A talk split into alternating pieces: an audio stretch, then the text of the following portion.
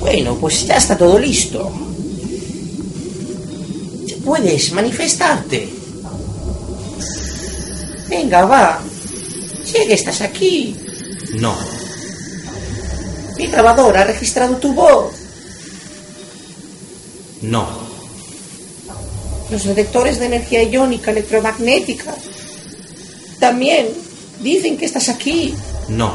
Incluso los volumétricos afirman que hay algo físico que no soy yo en este lugar. Manifiéstate. No. Solo quiero meterte aquí en esta probetilla, así, para cogerte luego unos trocitos y analizarlos bajo el microscopio. ¡Jo! Que he dicho que no. Si es que no puede ser. Para que luego digan que el fenómeno paranormal no es escurridizo.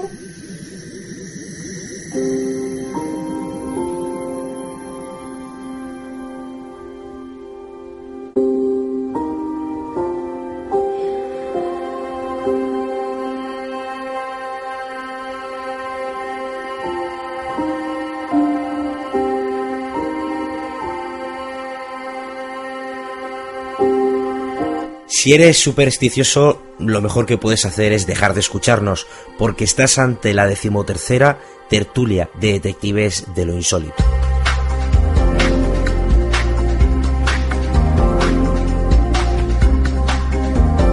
Hoy vamos a tratar el alcance que puede llegar a tener la ciencia ante los fenómenos insólitos, paranormales, misteriosos, como lo queráis llamar, y ver si es cierto o no es cierto, si se puede o no se puede, dar una explicación científica a todo aquello que esté relacionado con este mundo.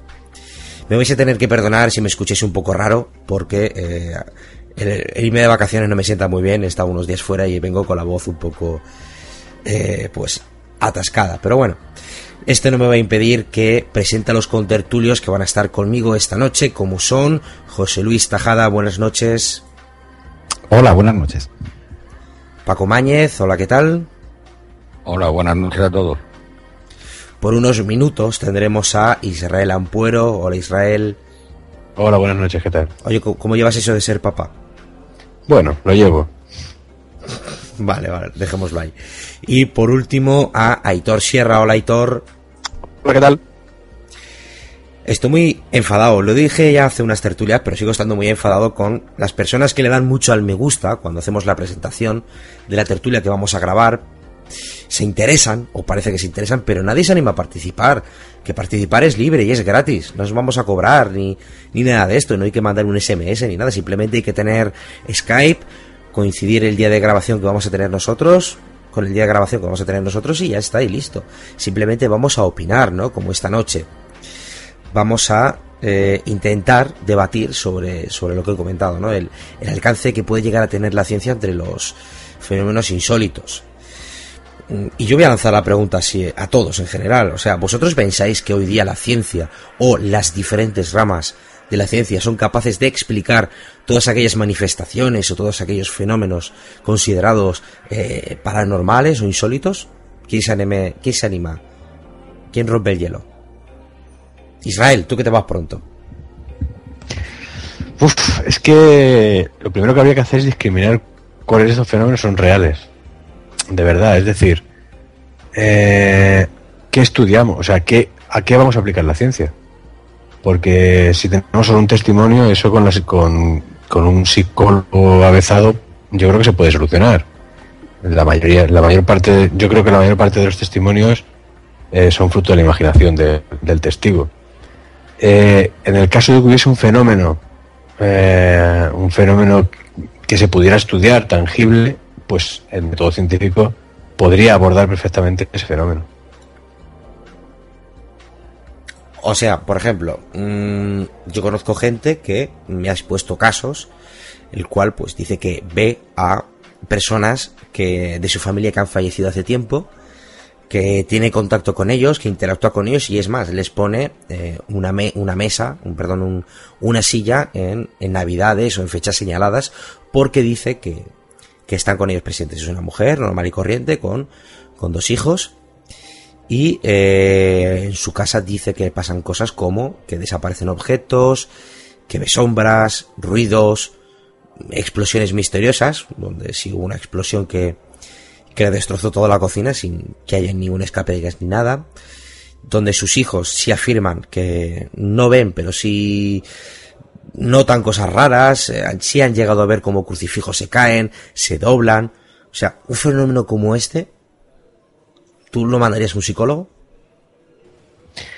Eh, lo primero que habría que hacer es evaluar al, testigo, eh, desde el punto de vista psicológico, evidentemente, al testigo o a los testigos, porque podemos estar entre una alucinación colectiva, que ya, sé que es un, un argumento un poco, un poco manido y tal, pero podríamos estar ante una... Es importantísimo en ciencia tanto seguir el método científico como la toma de muestra. ¿A qué me refiero con la toma de muestra?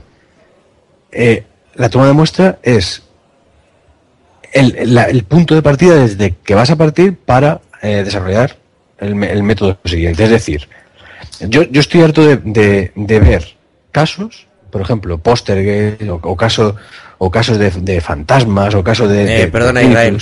Póster gays, no. Polstergeist. Vale.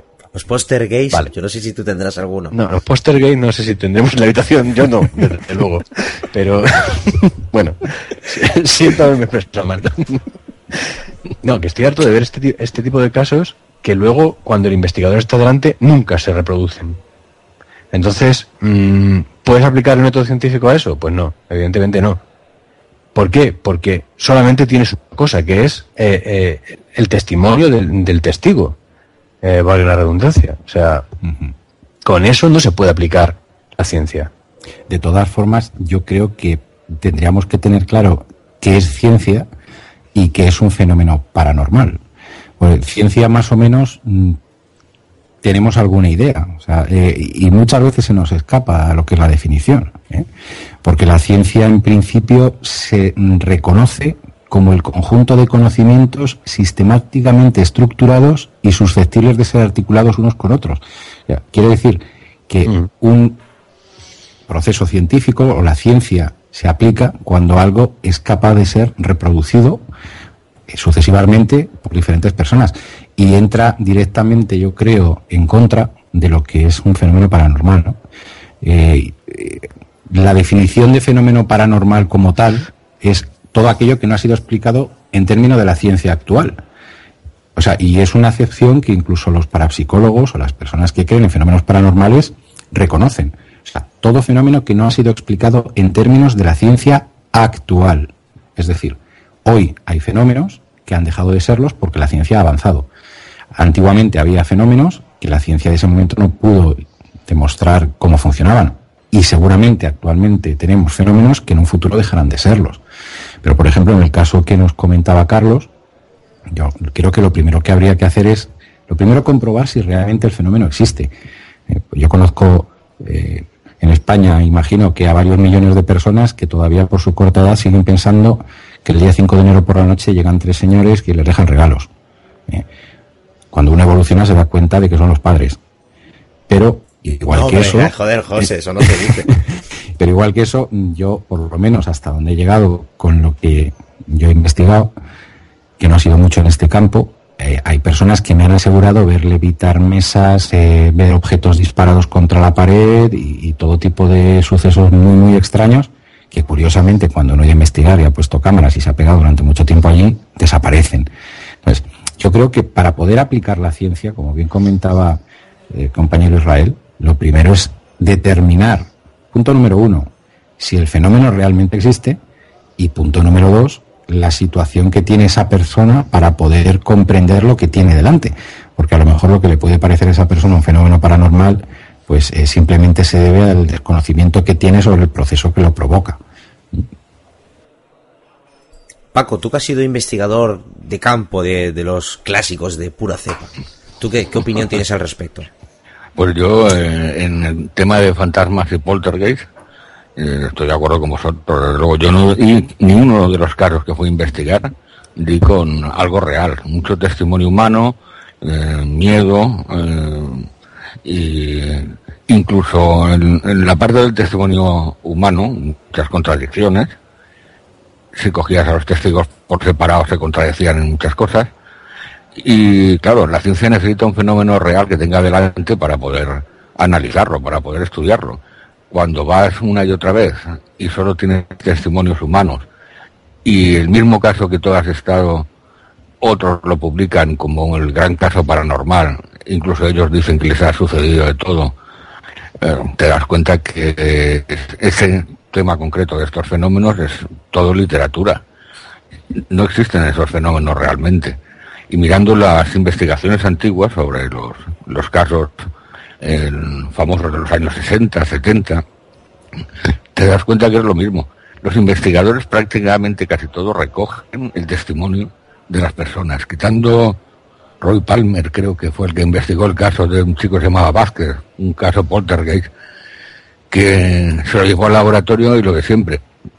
En la tienda ocurrían muchas cosas, pero cuando se lo llevó al laboratorio no ocurrió nada de nada. El famoso caso de Rosenheim en Alemania, el de Harsbender, es la misma historia. En la casa se aseguraba y hay algunas imágenes de verse una lámpara y tal, que ocurría de todo, pero se la llevó al laboratorio y no ocurrió nada de nada. Claro, lo que se suele decir es que cuando un sujeto metes en un laboratorio, lo sacas de su ambiente o lo meteas y ya no es la misma persona. Pero de todas formas, ¿dónde están los informes de Harsbender sobre Rosenheim? Pues no existen esos informes. ¿Dónde están las pruebas de que aquello fue real y no fue el producto de un parapsicólogo? Pues no existen. Y, no es por meterme con Harsbender, pero puedes coger más atrás todavía en el tiempo los parapsicólogos más antiguos, cuando no habían cámaras de cine y todo esto, por ejemplo, Camille Flammarion y su libro Las casas encantadas, y te das cuenta que lo que está escribiendo el hombre es lo que le han contado a él que ocurre. Pero no pudo comprobar in situ ni una sola vez los fenómenos que, que recoge en su libro. Claro, necesitamos un fenómeno real, porque ¿qué es un fenómeno paranormal? Esta mañana hablábamos sobre los animales que son capaces de, predecir, entre comillas, o de predecir muchas comillas, un terremoto, o un maremoto, una desgracia. ahí sí que se puede estudiar. Incluso el japonés, no me acuerdo cómo se llamaba, que hemos estado hablando esta mañana, se lo llevó al laboratorio y pudo reproducir cómo los animales actúan frente a estas amenazas. Eh, Motoji y Keya, según estoy leyendo de la conversación de esta mañana. Pues eso, eso hasta hace poco era considerado un fenómeno paranormal. Hoy no es un fenómeno paranormal. Las ideas sobre otro tipo de fenómenos, la telepatía, bueno, vosotros ya conocéis mis ideas por lo que hemos hablado en los artículos que, conocéis. Pues igual existe es un fenómeno que hemos confundido, o varios fenómenos diferentes, porque siempre se estudia la telepatía como una única cosa, varios fenómenos diferentes que han creado la leyenda de la telepatía. Pero ahí sí que podemos hacer pruebas y ver si responden a otras cosas. Claro, fenómeno paranormal o insólito es que abarca todo un universo de, cosas diferentes. Ya, bueno, pero es lo que lo que hoy día estamos acostumbrados, ¿no? En, en los casos que estáis, eh, que te estás refiriendo tú, Paco, o que ha hablado José Luis o Israel, si el hecho de que no hay una prueba tangible, de que siempre que vaya el investigador o el en este caso a, a, ver qué es lo que pasa en, en la casa de, del caso que he puesto yo como ejemplo, pues eh, siempre se dice, se tiende como excusa el, decir que es que el fenómeno paranormal es escurridizo, ¿no? Claro, pero es que a mí eso me parece una excusa muy barata. Yo a mí me llama una mujer que realmente dice que sufre ese fenómeno que le pasa siempre. Eh, no digo que no tengas que creerte o no creerte el testigo. Simplemente yo, por ejemplo, me gustaría saber qué pasos debería yo de seguir para poder saber si lo que esa mujer tiene es alucinación o no alucinación. Porque hoy en día lo que hay es muchos investigadores de fenómenos paranormales, unos que lo hacen mejor, otros que lo hacen peor, no nos estamos metiendo con nadie, pero que eh, mm, dan por hecho cosas que realmente no están probadas de una manera tangible, ¿no? Entonces yo, claro, eh, te hablo de un caso como el que he dicho, un poquito, este es un poquito más, más estrambótico, ¿no? Pero tengo otro, por ejemplo, que también me sucedió hace unos años, que me llamaron cerca de mi casa, cinco minutos, pues eh, me decían que eh, el hombre que vivía ahí, por las noches, notaba cómo le llamaban por su nombre, una voz de una mujer que venía del baño y que eh, en algunas ocasiones notaba como una de las mecedoras, que tenía dos mecedoras, se movía sola. Ese caso, ese, esa casa ha estado alquilada a, a cuatro chicas, las cuales salieron, salieron espavoridas de allí poniendo cruces en las puertas, y esas cruces las he visto. ¿no? Porque tenían miedo porque escuchaban ruidos de mecedoras, de voces por la noche. Entonces, yo, si a mí alguien me plantea este caso, yo qué debo de hacer, qué pasos debo de seguir para hacerlo no de una manera eh, paranormal, o sea, no como el investigador de chaleco que va a ver si realmente hay fantasmas, sino desde el punto de vista de la ciencia, qué pasos debería de seguir para ver si eh, realmente estoy ante un fenómeno paranormal o, no. Sí, es, el primero es sencillo. Perdona, perdona un momento, José. El primero, el primero es uno que no puedes hacer, que es la observación. El método científico, el primer paso del método científico es la observación. Es decir, que tú observes el fenómeno. Claro, pero yo mira, para eso siempre lo comparo con, con los estudios en criminología. si, si, hay algo que se pueda parecer, o por lo menos que yo he encontrado mucha similitud a la hora de estudiar algo, es las personas que estudian eh, los, los, vamos, los asesinatos, ¿no? Eh, cuando una persona se va y se encuentra el cuerpo del delito y el, cadáver o, ve simplemente tiene que peritar qué ha sucedido, eh, el fenómeno ya no está, él se encuentra las consecuencias. Todos hemos visto CSI. Entonces, frente a un suceso paranormal como los que nos estaba describiendo Carlos, yo creo que lo más prudente siempre es intentar recoger evidencias. Si te dicen que ha habido una persona que en un momento determinado pues ha visto cómo se movía un objeto, evidentemente cuando vayas el objeto no se ha movido. Pero si hay una persona que te está diciendo que durante mucho tiempo y de manera reiterada está viendo cómo se mueve una mecedora y cómo le están llamando por su nombre, evidentemente esa persona, y hablo del sujeto testigo que está sufriendo ese fenómeno tiene dos opciones. Morirse de miedo, ¿eh? como es el caso, o intentar buscar una explicación. Y seguramente la explicación no es tan compleja como nosotros pensamos. Y si aún así él no es capaz de encontrarla y eso le está sucediendo diferentes veces, lo tiene muy fácil que coja una cámara de vídeo y que lo grabe. Yo, por ejemplo, un caso que me sucedió hace ya bastantes años aquí en Albacete, pues era en un piso también antiguo donde había una serie de chicos que eran estudiantes, toda gente muy joven, muy chapalante, y estaban muertos de miedo porque decían que a determinadas horas de la noche se encendían las luces de, los pasillos. Además decían que bailaban, que se encendían, que se apagaban y que, que bueno, que a las 3 de la madrugada eso sucedía. Bueno, pues eh, allí estuvimos y realmente sucedía y pasaba. Y la explicación era muy, muy, muy sencilla. Pues simplemente cuando la caldera de la calefacción se apagaba temporizada a partir de no sé qué hora, empezaban a vibrar las tuberías en una casa muy antigua con el, suelo de madera. Los cables eléctricos eran una chapuza la instalación que había ahí porque era de los años 50, 60 y se desconectaban y bueno, pues esa vibración de los tubos generaba esa amalgama de fenómenos que podían ser paranormales tienes la suerte de que cuando el fenómeno recursivo lo puedes eh, estudiar y lo puedes analizar. Pero a mí lo que me hace mucha gracia es lo que comentaba Carlos de estos presuntos investigadores paranormales que ya de por sí se autodenominan investigadores paranormales o de lo paranormal. O sea, un investigador no va buscando que el fenómeno sea paranormal, va buscando una explicación. Tampoco hay que ser un escéptico que va buscando la forma de desacreditar el fenómeno. Tienes que ser muy parcial. ¿eh? Cuando un criminalista va a ver eh, un homicidio, él no da por hecho que sabe cómo ha sucedido y quién es el asesino y quién es la víctima. O sea, la víctima sí porque está en el suelo. Pero lo primero que tienes que hacer es ir con la mente muy preclara, intentar obtener el máximo número de evidencias y si no las hubiese, ¿eh? obtener el máximo número de testimonios. Y los testimonios se estudian de manera imparcial. Y lo que muchas veces hemos comentado aquí, y que Paco nos lo ha comentado muchas veces, una cosa es lo que uno ve, otra cosa es lo que está sucediendo y otra cosa es lo que el cerebro recuerda muchas veces sucede. Entonces, lo que hay que tener siempre cuando uno se encuentra un caso es la necesidad de encontrarle una explicación, no un misterio, sino una explicación. Eh, para mí lo bonito que tiene el mundo de lo paranormal es que es una caja de sorpresas en las cuales todos, absolutamente todos, unos en mayor medida y otros en menor medida, pueden jugar a hacer ciencia. Es un acertijo, ¿eh? es una adivinanza que nos ponen. Y tenemos la obligación de buscar la respuesta, no de hacerla más grande.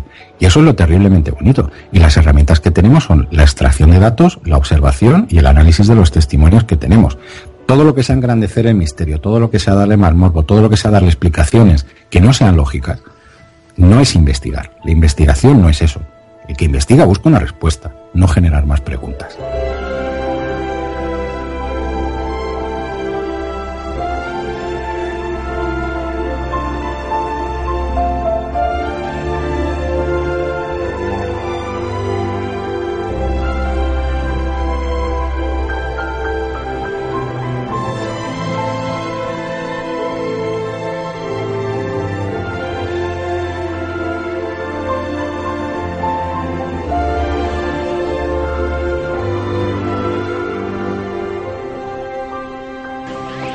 Método científico es la forma en que los científicos utilizan ideas e información para resolver problemas y contestar preguntas. Es el método que usamos aquí, en el mundo de Big Man. De acuerdo, hemos dado el primer paso en el método científico. Plantear un problema o una pregunta. El segundo paso en el método científico es formular una hipótesis. Y una hipótesis es una suposición. Un pálpito. Sí, un pálpito. El siguiente paso es demostrar nuestra hipótesis, y a eso se le llama experimentación. Con el experimento averigua si la suposición es acertada o no. Vamos a crear un poco de electricidad. Este aparato patentado por mí es el comprobador de corriente Big Man. Cuando pongo en contacto los dos cables... ¡Sí! Se enciende la bombilla. Vamos allá. ¡Ajá! ¡Lo conseguiste! ¡Has demostrado que el agua salada es un conductor eléctrico! Bueno, puede que sí o puede que no. Según esta prueba, el agua salada conduce la electricidad, pero el conductor puede ser la sal o solo el agua. Yo creo que es el agua. Porque siempre me dicen que no tenga ningún aparato eléctrico cerca de la bañera. Una hipótesis bien razonada, yo sí. Gracias. Lester, ¿tú qué crees? Yo. Yo creo que es la sal porque. Bueno, porque nunca estoy de acuerdo con ella. Va, primero probaremos con la sal. ¿Sí? Muy bien, vamos allá. ¡Oh, oh, oh! La luz no se ha encendido, así que... No es la sal. Y me mata equivocarme. No, no, Lester, eso es lo mejor de todo. En el método científico es bueno equivocarse. Ahora sabemos con certeza que no es la sal. Hemos limitado el número de soluciones. Oh, gracias, Big Magnus. Es un alivio. Bien. Así que podemos sacar una conclusión. El agua salada es conductor eléctrico. ¿Y si el experimento hubiera demostrado que el agua salada no conduce electricidad? Cuando el resultado no concuerda con nuestra hipótesis, deberemos formular otra hipótesis. Así que ya conocéis una de las formas de realizar descubrimientos científicos. La utilización del método científico. Plantear un problema. Formular una hipótesis. Probar la hipótesis mediante un experimento. Sacar una conclusión y, si es necesario, formular una nueva hipótesis. O como decimos los científicos, badabing, badabang, badabum.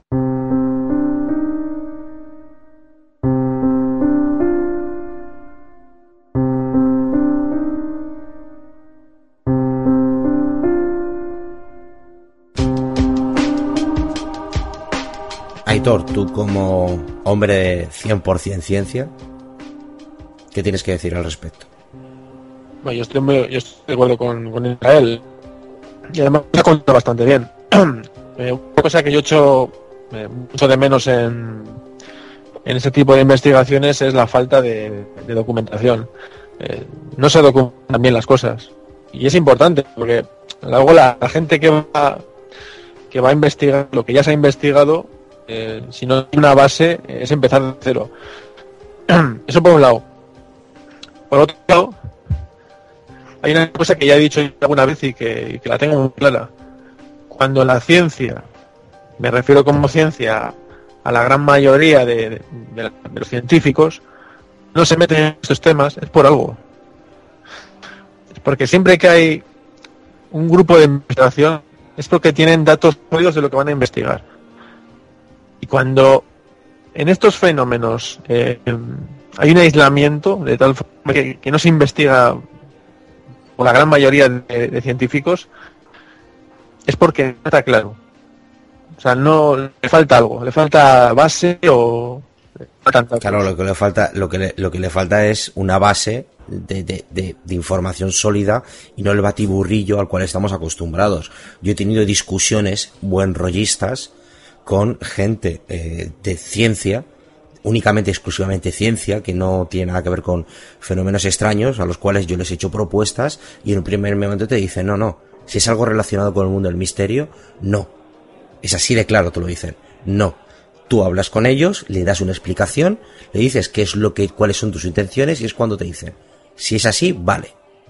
Yo tengo compañeros de otros programas como son la rueda del misterio, al cual pues tengo que mandar un saludo a, a, los directores, eh, pues que ellos me han dicho, Carlos, tío, ¿tú cómo lo has hecho para poder hablar con o tal? Porque yo lo pruebo y a mí me dicen directamente que no, que con el misterio no tiene nada que ver.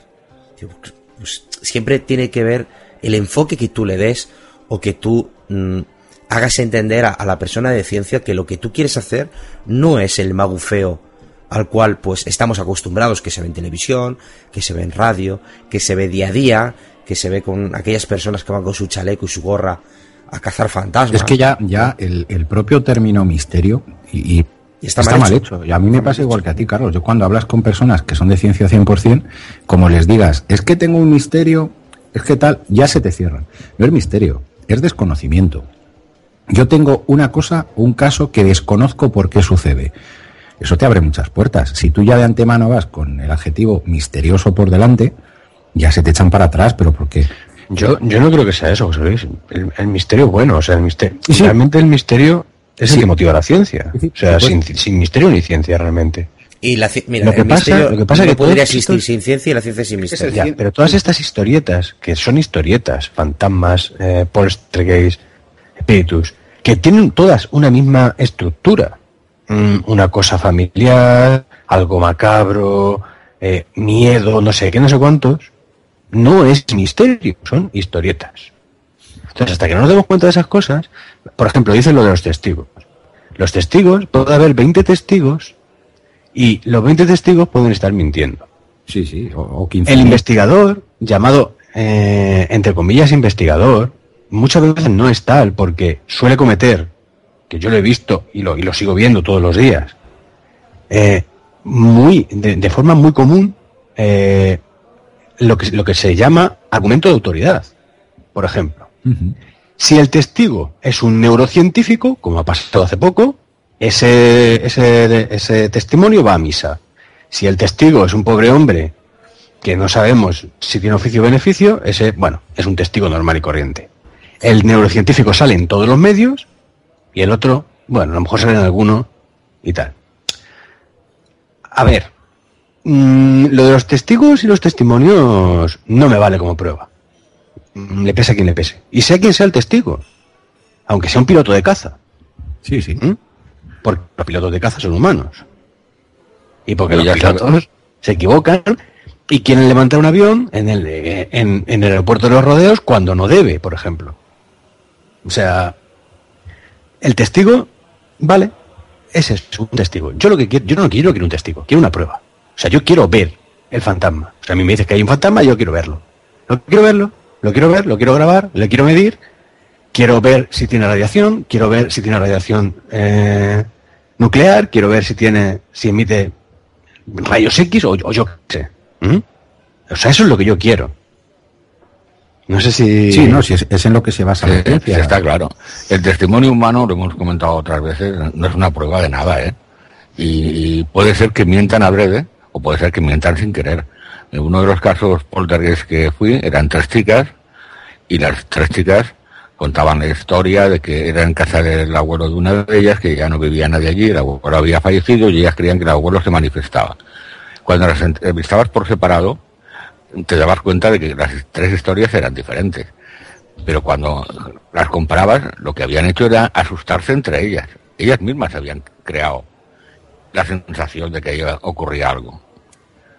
Cuando Ya, se lo pero- estuvimos explicando y tal, las chicas al final lo reconocieron. Habían hecho una ouija, que al principio no nos lo dijeron ninguna de las tres, y al final entre ellas se empezaron a asustar y empezaron a escuchar de todo.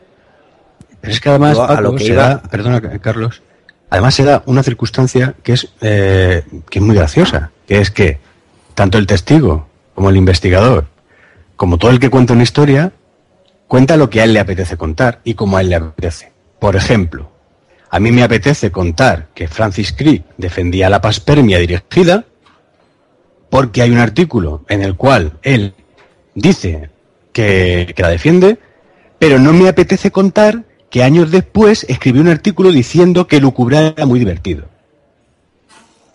Por ejemplo. Claro, entonces, ¿con qué se queda la gente? No, que un premio Nobel ya estamos cometiendo eh, la fragancia de autoridad, que un premio Nobel dijo que lo más probable es que la pandemia dirigida eh, sea cierta. Entonces, todo el mundo ha tergiversado la historia para que alguien se beneficie de ello de una forma económica al final. Claro, yo lo que venía a contar antes, cuando he dicho que te pones en contacto con hombres de ciencia y te dicen que no y tal, pero luego cuando se lo explicas es el caso de... Y viene un poco relacionado a los casos que he contado. Yo, por ejemplo, no me puedo considerar investigador. Yo estoy hasta los bolonis, ¿vale? De ir a sitios donde dicen que suceden cosas y lo primero que haces es llevarte la grabadora a ver si coges psicofonías y la Ouija. Porque lo he hecho. Lo he hecho y lo he visto. Y mucho.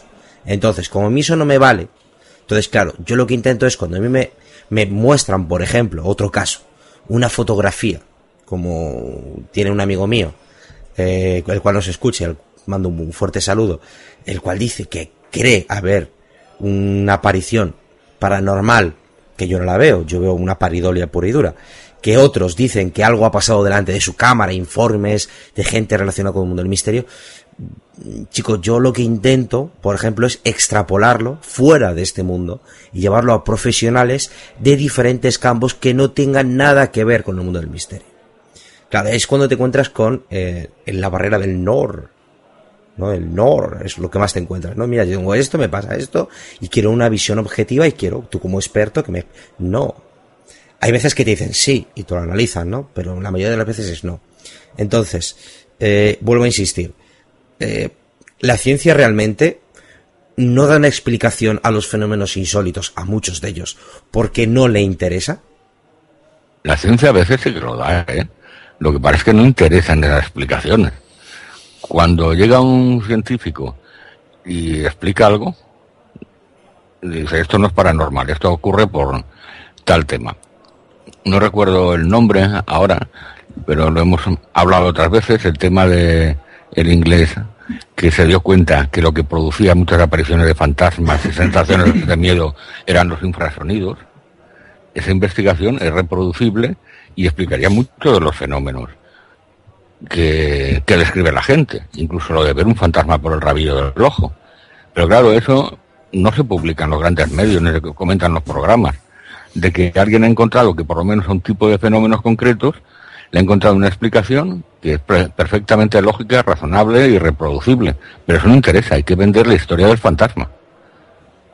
Eso es lo que ocurre con las revistas del sector y los medios que se dedican a esto. Hay que vender esa sensación de miedo, que es lo que la gente quiere y la gente le gusta. La gente, en, realidad, en su, los aficionados a los temas paranormales, en su foro interno no buscan explicaciones racionales o que de verdad te expliquen esto ocurre por tal cosa buscan que les vendan el misterio como un misterio.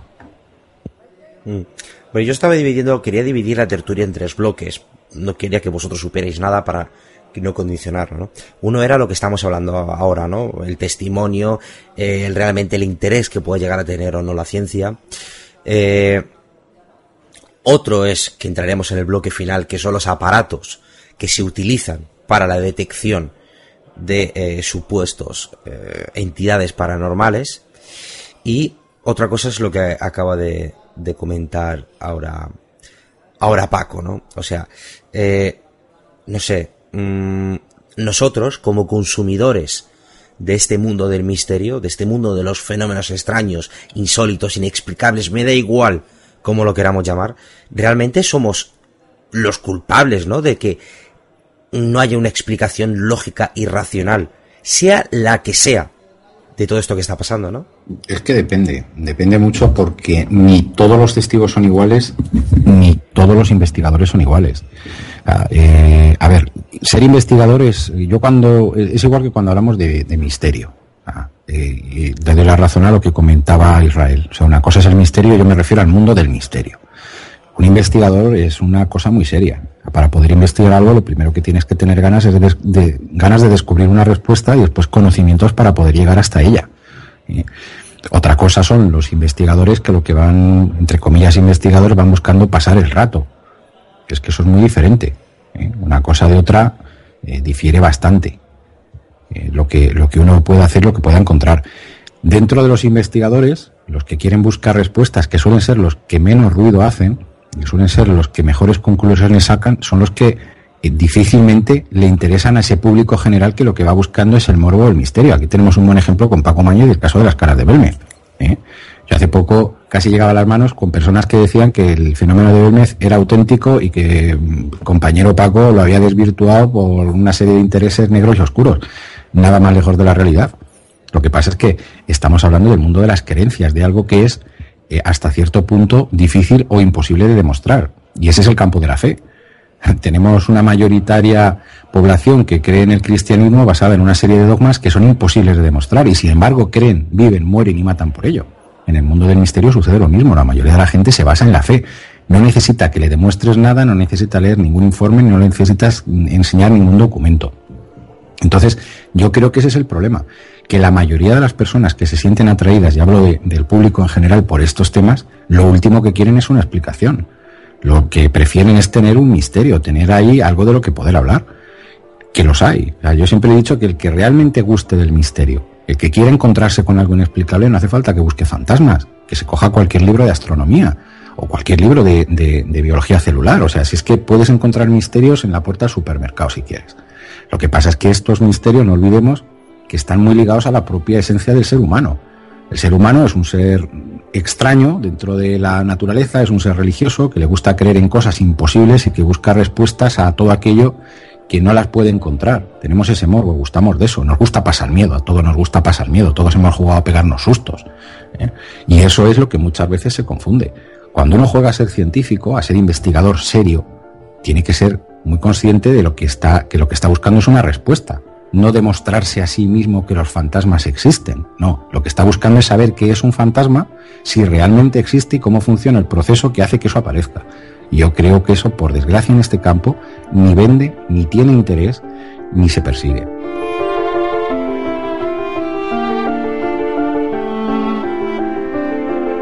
Hay una gran asociación de escépticos muy poderosa en Estados Unidos, a la que pertenece James, Randi y que editan una revista, Skeptical Inquirer, mm. pues con mucho motivo. Hay, la, eh, hay mucha gente que está harta de ver al charlatanes hablando de estos temas y Randy ha ofrecido esa asociación, a mí me parece muy interesante su existencia y yo la apoyo totalmente y me parece muy saludable, pese a que muchos miembros de esa asociación sean cazadores profesionales de brujas. El primero de los cazadores profesionales de brujas, nada objetivo, porque yo lo conozco personalmente, es James Randy.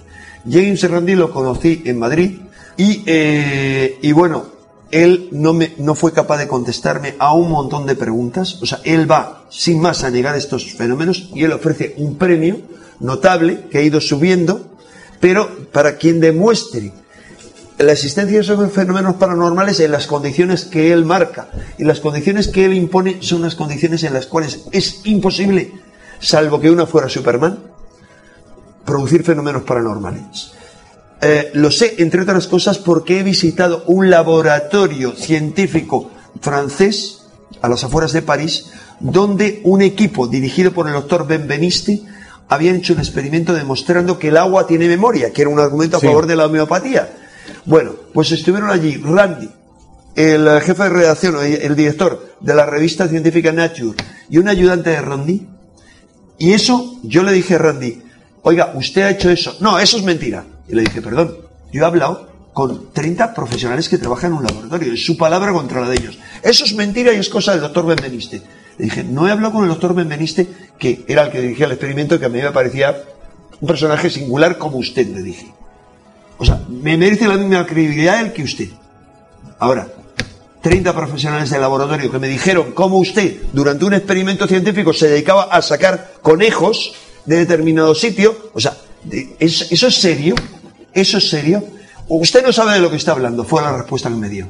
Eso se lo está inventando. Yo lo tenía grabado. Es decir, realmente, realmente no conducen a nada los experimentos de este señor.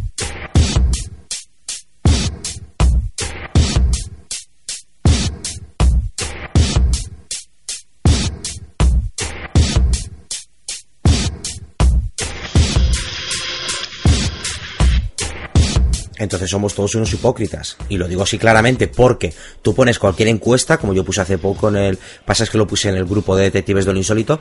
Tú pones una encuesta pública y todo el mundo quiere buscar respuestas. Pero señores, eh, no, se está haciendo nada. Nosotros como público consumidor, como aficionados a este mundo, eh, no, no, no estamos haciendo nada para que ya no los medios de comunicación, al margen de los medios de comunicación, sino para que la gente que realmente esté interesada eh, en resolver los misterios de una forma científica, de una forma peraz, palpable y tangible, hagan algo. Eso es, eso es el gran problema que yo creo que tenemos hoy en día, ¿no? Eso es otro de los grandes problemas que tenemos hoy en día en esto, ¿no? O sea, no hay una crítica eh, buena en, en el, la cual digas, señores, no, no, yo es que no quiero un programa de radio donde se me hagan más preguntas. Yo quiero algo, o sea, un informe científico, porque es, tenemos que basarnos en el mundo de la ciencia, el cual diga que este fenómeno es esto, esto y esto. Y, y que venga otro y si lo rebate el día de mañana, con sus pruebas tangibles, pues chico, creeremos en lo que nos diga el otro informe. Pero no lo, eso es lo que, no sé, lo si que, es, es, si es que no se investiga, Carlos, es que no se investiga.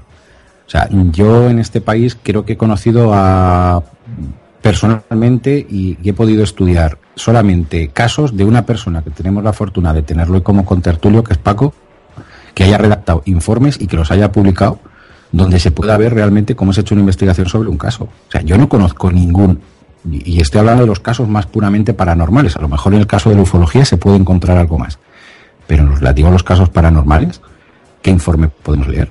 Alguna tesina ahí por ahí, que bueno, intenta demostrar algo. Hay gente y, las nuevas generaciones están intentando darle un cauce a lo mejor más académico con los que son los fenómenos EPSI puramente eh, dichos, que a lo mejor son los que menos interés tienen para el público en general, porque la gente, público en general, lo que quiere es el poltergeist, la teleplastia, el fantasma e incluso la psicofonía.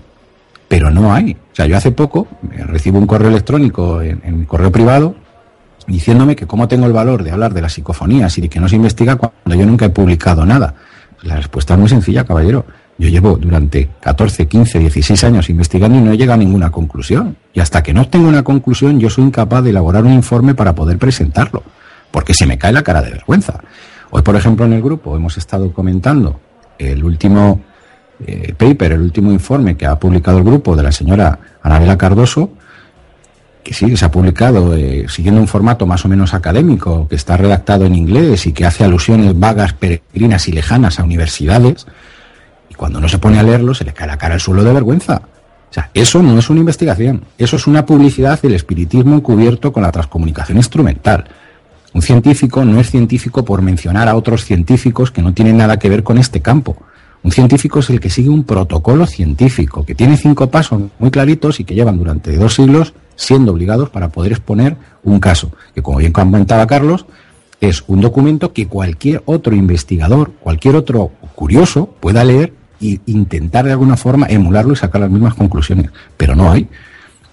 En este país alguien conoce una publicación que a lo mejor en otro tiempo la ha habido, ¿eh? porque ha habido eh, organizaciones como, como las que hubo en la década de los 70 y los 80 que intentaban hacer algún tipo de difusión seria de la investigación de los fenómenos, pero a día de hoy, la década de los 80, los 90 y el momento en que estamos actualmente, yo soy incapaz de encontrar una publicación, bien sea en Internet, bien sea en la prensa, bien sea eh, programas de difusión, en las cuales se utilicen dos dedos de frente para demostrar o para intentar demostrar el proceso que sigue un fenómeno para aparecer. Y ahí está la pregunta de, bueno, es que resulta que yo tengo una cualidad especial y que soy capaz de hacer no sé qué.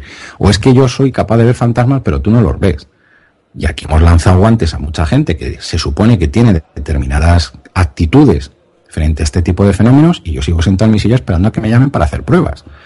O sea, el problema está en que ni el público quiere encontrar respuestas, ni existen realmente investigadores con los conocimientos, eh, y no hablo de conocimientos técnicos, con los conocimientos de protocolo a seguir para que realmente una investigación pueda encontrar una respuesta y que pueda llegar realmente a las personas que les interesan no a los que quieren pasar miedo. Mm. Antes habéis hablado, de protocolos a la hora de realizar una buena investigación, un buen informe eh, científico, académico, no sé cómo llamarlo ya, ¿no? Eh, ¿Cuáles son los pasos que se deberían de seguir en un informe el cual dé una explicación a un fenómeno como puede ser el de la psicofonía? Pues yo, mm, y es mi opinión personal, yo lo que aconsejo es que se siga eh, los pasos que en cualquier universidad o en cualquier centro de investigación se siguen para poder exponer al resto de la comunidad el trámite de una investigación.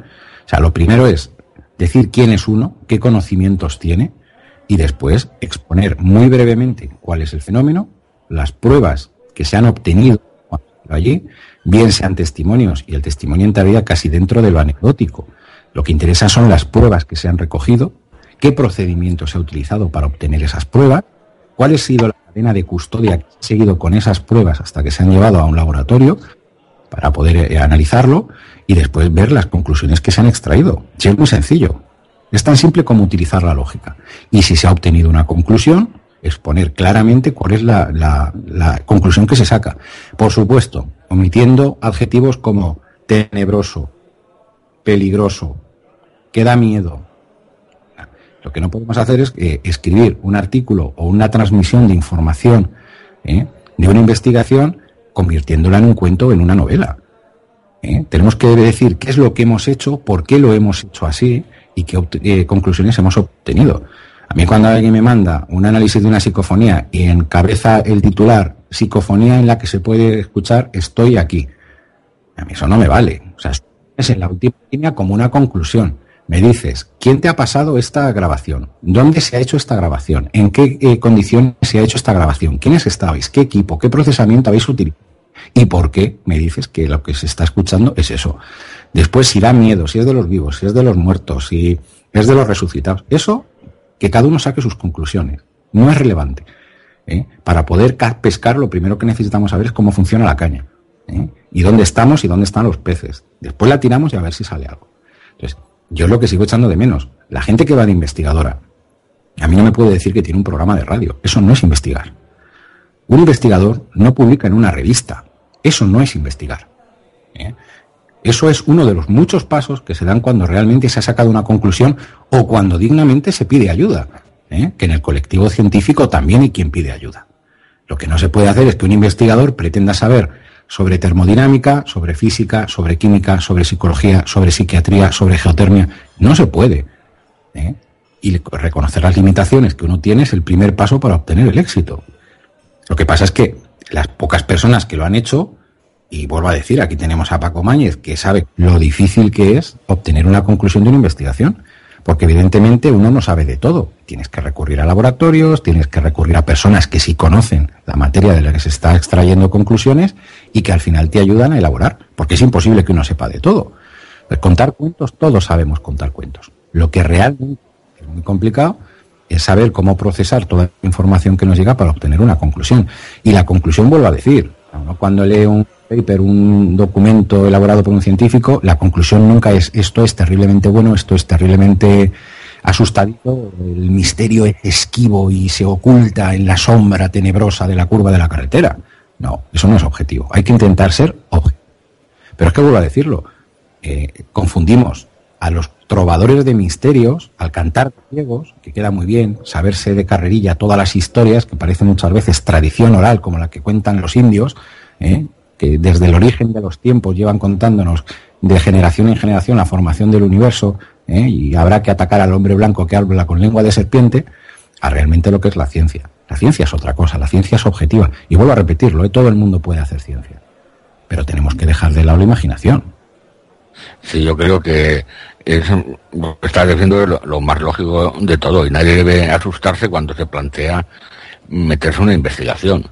Es simplemente, creo que ya lo he comentado otras veces, se me ha ocurrido esto, para comprobarlo voy a hacer esto, eh, y después he obtenido esto. No es otra cosa. Y plasmarlo en un papel, aportar las referencias, las pruebas que tú con, consideres que son oportunas de, tu investigación, y eso sí que valdrá para que otro la pueda repetir. O decirte, no, mira, aquí has metido la pata y eh, esto, este error puede acabar con lo que has hecho o, o, al revés. Me parece muy interesante, pero si haces esto igual consigues más resultados. Eh, eso es lo bueno de plantear una investigación, publicarla y que el resto de la comunidad pueda opinar. Eh, yo hace muchos años hice unas pruebas de telepatía sin ser telepatía con carta Zener, lo publiqué y la verdad que ocurrió lo de siempre. Un artículo de investigación en este país pasa desapercibido nadie le interesa. Pero por suerte, unos estudiantes de una universidad respondieron al artículo y aún pude en aquella época por el IRC hablar con ellos y mantuvimos una discusión sobre dónde podían estar el error, si eso era puro azar. Se crea, al final, ellos tenían parte de razón en muchas cosas, me hicieron pensar en muchos temas, y yo creo que, tenía parte de razón en, en lo que les planteaba. Eso es lo bueno de plantear una investigación, hacer un informe y publicarlo.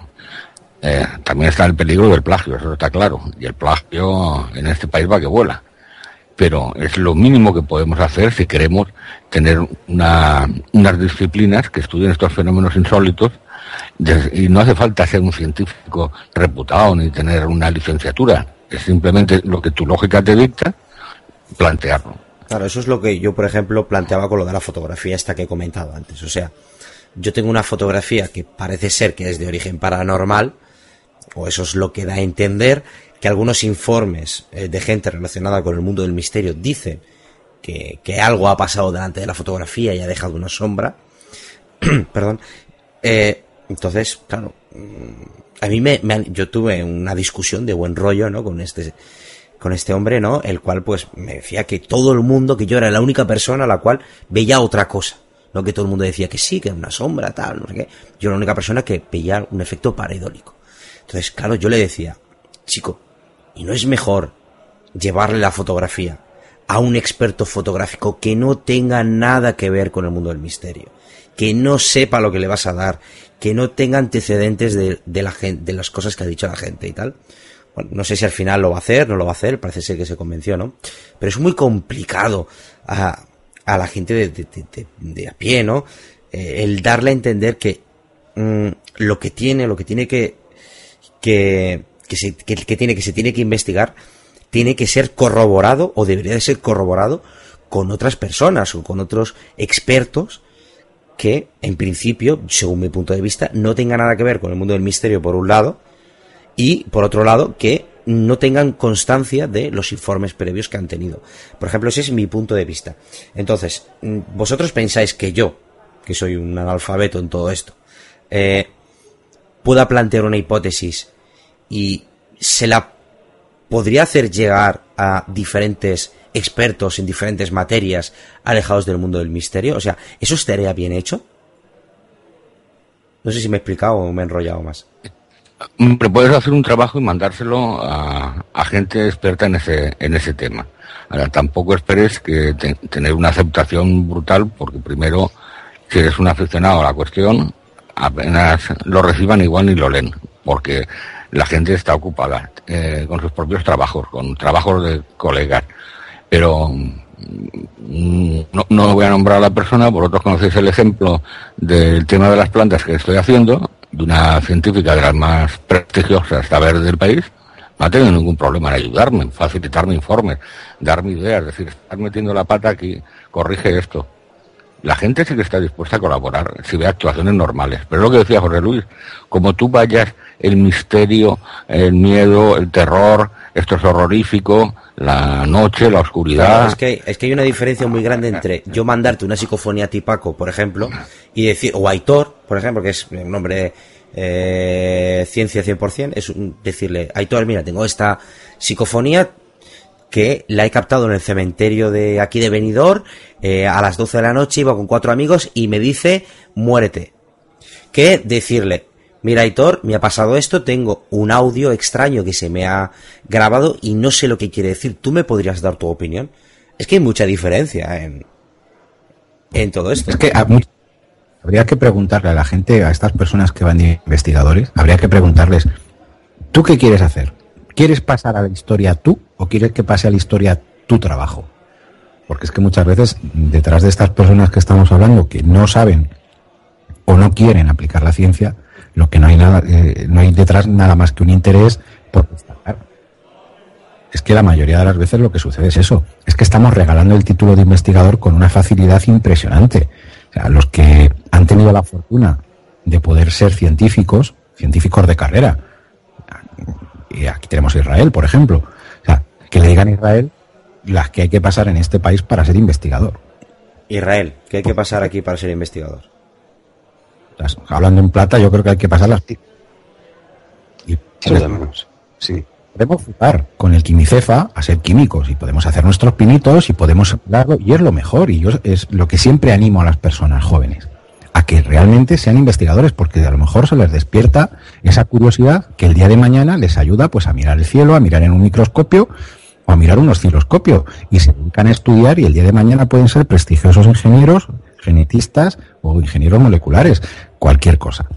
Esa curiosidad y esa necesidad de querer ser científico es buena. Lo que pasa es que cuando tienes 40 años o 30 años o 20 y muchos años y lo único que buscas es el miedito y encima te pones el título de investigador, pues es como si te pones el título de médico sin haber pisado la facultad de medicina. Estás haciendo el ridículo, aparte de poniendo en peligro muchas ideas ¿eh? y muchos conceptos que son muy peligrosos en las manos que no están adecuadas. Mm. Aitor, tú, cuando cada vez que hablamos de estos temas, estás un poco callado, pero me gustaría saber tu opinión sobre todo lo que estamos comentando. Es que yo ya lo he dicho, es que lo he dicho cantidad de veces. Además, José Luis lo ha dicho muy claro con... eh, hay que documentar y hay que, hay que tener las ideas claras. Eh, el misterio es que no están las ideas claras. Y por eso la mayoría de científicos son reacios a, a investigar estos temas. Pues es que es lógico. Es que cuando, cuando hay grupos consolidados investigando algo es porque tienen datos muy sólidos y muy trabajados. O sea, nada se investiga por casualidad. O sea, los proyectos de investigación, y, Israel tenemos aquí a un, investigador, eh, no salen por casualidad. Tiene que haber algo detrás de ellos, Tienes que haber, tiene que haber una base, porque si no, no te dan la financiación. Entonces, con el ministerio pasa igual. O sea, si tú tienes una, una buena base, y una buena base no se basa en ir a una casa encantada y, sacarte una, un audio, hay que trabajarlo durante años y luego lo cuentas como es debido y lo, y lo documentas como es debido, entonces sí se puede hacer algo. Pero ir por ir a investigar, irte a Belchite o a al cortijo jurado, es que no, que no, que no sirve, no, no, no, no basta, no es suficiente. Esa es la- cuestión. No, no es suficiente con eso. Se necesita algo más. Y tampoco vale con, y tampoco vale lo que dices tú, no, que te voy a dar un audio, dame tu opinión, sí, te puedo dar mi opinión. Pero tampoco sirve para nada. Se necesita un, un equipo multidisciplinar, se, necesita- se necesitan 10 personas que se dediquen a, a ese trabajo en concreto, en diferentes áreas. Eh, hay que hacer muchos estudios, muchas comparaciones, muchos experimentos. O sea, el trabajo es largo y, y lo he hecho alguna vez, se tarda años. Una investigación dura años. Generalmente suelen ser son tres o cuatro como mínimo en investigaciones de en ciencia. O sea, por debajo de cuatro años, se ha ido Israel, creo que se ha ido, bueno. Pero no sé, José Luis, tú lo sabes, creo que son menos de tres años tienes un proyecto. y que además la investigación pueden pasar muchos años hasta que otro la retome, la lea y le interese lo que tú has hecho. La gente eh, cuando investiga no solamente es el inmediato y el ya. Hab- Hablamos de investigación por investigación. No me refiero a empresas farmacéuticas que tienen resultados en el momento o, empresas similares. Pero os puedo dar un ejemplo. En los años 80, eh, un, un ingeniero agrónomo argentino, Iván Lépez, publica, 80 o principios de los 90 serían, publica un artículo sobre la telepatía en las moscas de la fruta. Eso no le interesa a nadie. Tuve la oportunidad de conocerlo en el 96, hablar con él sobre la cuestión y al cabo de los años el trabajo de aquel hombre me dio muchas ideas para hacer pruebas no relacionadas con, con la, mosca, la mosca de la fruta, no tengo los medios que este hombre tenía. Pero hay que tener en cuenta que cuando tú haces un trabajo no significa el reconocimiento inmediato ni que eh, va a servir eh, en el momento. Muchas veces los trabajos son para que pasen años, eh, eh, otros los maduren y, que tu trabajo haya servido para algo en ese sentido. Pero la gente quiere el reconocimiento rápido y, que, y pasar a la fama de un momento a otro. Y eso en ciencia no se da así como así. Una investigación, como decía Héctor, mínima 3, 4 años o puede durar 10 años o 15. hasta que alguien publica un artículo sobre lo que ha estado haciendo. No es, eh, hago, durante un mes hago una pruebecilla y ya está, ya soy un investigador. Eso no es investigar.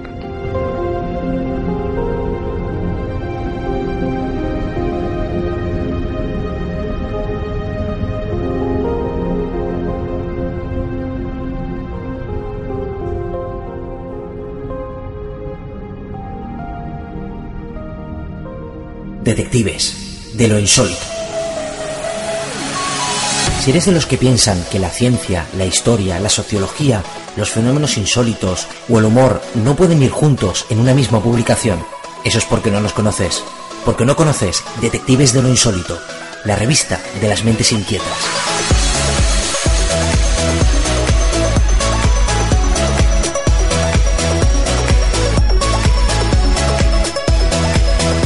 Si buscas otro enfoque diferente a lo que estás acostumbrado hoy día, te estamos esperando.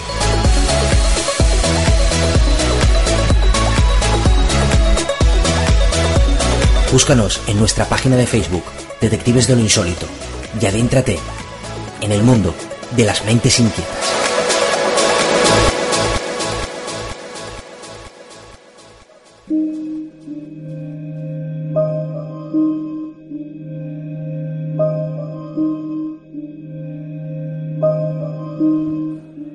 Lástima que no esté Israel, se nos ha caído. Estamos a ver si lo podemos eh, meter en la tertulia porque tenía un par de preguntas que hacerle a él como investigador del no de los temas paranormales precisamente.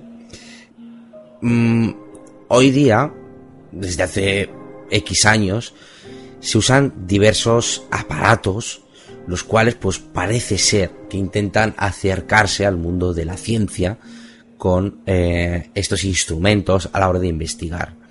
Me refiero, y esto te sonará a ti, Aitor, detectores de energía electromagnética, detectores de energía iónica y, pues, bueno, detectores cazafantasmas, como lo llaman algunos. Mm, ¿Esto realmente vale de algo ante un fenómeno el cual se le llama, que es, se le dice que es muy escurridizo? Eh, primer error. ¿Qué es un detector cazafantasmas? No sé, yo cómo lo llaman, yo qué, yo qué sé. Si yo he visto por ahí ¿Qué es, eso? de, de- de- ¿Qué es eso? Un detector que detecta fantasmas. Si quieres te lo digo. No, no, pero a ver, te explico. Yo sé lo que es un osciloscopio y sé lo que es un polímetro. Y sé lo que es un analizador de señales. Y un analizador de redes. ¿Qué es un detector de, de cazafantasmas? ¿Alguien me lo explique? No, pero más fácil. Que yo no sé manejar eso. Digan que es un fantasma. No, no, pero es que ya, ¿qué es un detector de fantasmas? Porque claro, si es un detector de fantasmas, puede detectar fantasmas. Es que ya empezamos a, a- a cometer errores. Sea, se maneja lo que se maneja en ciencia, que son instrumentos como osciloscopios, eh, detectores de obstáculos, ojito, detectores de obstáculos. Si yo pongo la mano delante de mis detectores, de los que yo diseño, se me activa la, la alarma, la alarma que yo he programado. Pero coño, me está detectando mi mano. Mi mano, mi mano es materia. Mis detectores detectan materia. Y la detectan porque la radiación eh, choca contra mi mano, rebota. Bueno, rebota parte de ella, porque otra parte se absorbe. O sea, la, energía electromagnética absorbe la materia. Y, y- y sale por. O sea, entra por la mano y sale, sale por el otro lado. Parte de esa energía se pierde y otra se dispersa. Y se dispersa en diferentes ángulos. Con lo cual, a tu receptor le llega una parte muy pequeña de la que envías. Entonces, me explico, ¿no? O sea, los detectores detectan lo que detectan. No, a ver, si lo primero que. A ver, cuando se intenta. En el intento, por ejemplo, de, de detectar fantasmas. Es que no sabemos que es un fantasma. Se le presuponen muchas cosas. Y además, curiosamente, se le presuponen todas aquellas cosas que para un Lego en la materia son misteriosas. La electricidad estática, eh, la capacidad de afectar a sensores de infrarrojos, la capacidad de trabajar en el espectro ultravioleta, los cambios rápidos de temperatura, la ionización del aire. Son conceptos que para una persona que tenga pocos conocimientos quedan súper rimbombantes y son súper maravillosos, súper fantásticos y, y superan la ciencia ficción del propio Ahí fantasma. Continúa. Nosotros no podemos intentar detectar qué es lo que pasa si no sabemos lo que es. Ah, Vamos a ver, a ningún se le ocurre utilizar una máquina de rayos X para diagnosticar un resfriado. ¿Por qué? Porque sabe cómo funciona un resfriado y sabe cómo se puede detectar. Pues, eh, aquí lo que, se, eh, lo que ha sucedido, y yo creo que tengo el dudoso privilegio de haber sido una de, de, la- de haber pertenecido a uno de los grupos que empezaron a investigar en la década de los 90, desplegando mucho equipo técnico, pero por la necesidad que yo tenía de lo que estábamos haciendo aquí, de recopilar datos. Y yo los equipos que llevaba eran equipos de audio, equipos de vídeo equipos de fotografía, en cuanto a que vas buscando una evidencia física, como pueda ser un sonido, una imagen o un movimiento captado en una cámara de vídeo. A partir de ahí, la gente, pues, eh, la tecnología baja muchísimo de precio, los equipos son más accesibles y se mete cada vez más cacharreo. Pero utilizar un sensor de infrarrojos, una cámara de visión nocturna para buscar un fantasma, hombre, pues te puede valer para no abrirte la cabeza en unas escaleras si no hay luz, eh, para poder verlas. Un detector, como comentaba Aitor, volumétrico. Un detector volumétrico te detecta un volumen, una presencia que tenga volumen. Una persona que pase delante, una mano, un pie, un pájaro o una mariposa. Pero es algo que tiene volumen. Si tú te buscas un detector, lo que vulgarmente hoy en día se reconoce como un detector de fantasmas. Un detector de fantasmas no es un detector de fantasmas. Es un detector de variaciones del campo de electro, eh, Eléctrico. campo eléctrico. Eh, una variación de campo eléctrico la puede generar desde una tormenta eléctrica por la ionización del aire hasta una descarga eléctrica de corriente alterna porque en la habitación de lado están encendiendo una máquina de coser. Eso- Incluso nosotros mismos, nosotros mismos tenemos electricidad estática en las manos. Que de hecho, de hecho, tú sabes, José Luis, que hay que manejar la electrónica, sobre todo la electrónica de, de alta precisión, con mucho cuidado, porque generamos miles de voltios en la mano y hay que derivarlos a tierra. poner la pulsera metálica que Claro, exactamente. Para descargarlo. Entonces, hoy en día, detectar fantasmas utilizando toda esa parafernalia no vale de nada. Otra cosa, otra cosa, ¿eh? es que la utilicemos para intentar ¿eh? demostrar que cuando sucede el fenómeno, algo raro sucede. Lo ideal para investigar el caso de los fantasmas, no para buscarlos, ¿eh? porque con eso no se busca, ni es una máquina que te dice sí está, no está, no, y aquí hay una presencia, no, para eso no vale. Otra cosa es que una persona en una casa presuntamente encantada o con fantasma o como lo quieran llamar, diga, bueno, vamos a ver si tenemos la suerte de que este fantasma aparece y cuando yo tenga constancia de que ha aparecido porque lo estoy viendo delante yo y mi cámara fotográfica y mi cámara de vídeo lo están grabando, puedo apreciar que en estos equipos que tengo delante va a aparecer una variación electromagnética de campo, frecuencia, de lo que sea. Eso sí es una investigación. Problema, si no aparece el fantasma, tú no vas a tener la constancia de que esas variaciones que está detectando realmente sirvan para algo. ¿eh? O sea, son equipos que no te ayudan a encontrarlo. En todo caso, si tú lo encontrases, y si fueses capaz de, de apreciarlo, te- podrías eh, de alguna forma demostrar que eso sí funciona. Y para la próxima investigación que hicieses, podrías decir que realmente funciona. Lamentablemente, a día de hoy, no existe ningún documento, ninguna investigación, ningún estudio serio, riguroso, que pueda ser tenido como fiable, que nos demuestre que utilizando esos equipos y apreciando una variación en todos ellos, o en alguno de ellos, o en una combinación de ellos, nos pueda llevar a que haya un fantasma. normal. Es el gran problema, otro de los grandes problemas que tenemos hoy día. Es que realmente la gente utiliza este tipo de detectores, porque yo solo he vivido en primera persona, para eh, buscar fantasmas. O sea, no para ver si, dependiendo qué, me- qué aparataje utilice de esta otra manera, eh, pues puede descartar o alguna otra cosa, sino no, buscan directamente fantasmas con todo con todo ese aparataje que como muy bien has dicho José Luis es muy accesible hoy día y eso pues a la gente que, que se lleva todo este material a una investigación de fenómenos paranormales pues lo ve más cerca de la ciencia. Y por el hecho de haber eh, grabado algún extraño ruido o algún o de que un detector de movimiento se haya pues, iluminado o haya, eh, efectuado algún sonido o que un detector se haya movido un poco más pues ya tienen o dicen tener esa prueba científica plausible de que el fenómeno existe. Cosa que yo creo que no es real no Paco porque tú habrás hecho unas cuantas investigaciones de esas Ah, en mis tiempos no había, no existían todos los aparatos que tenemos y que son de fácil ac- acceso.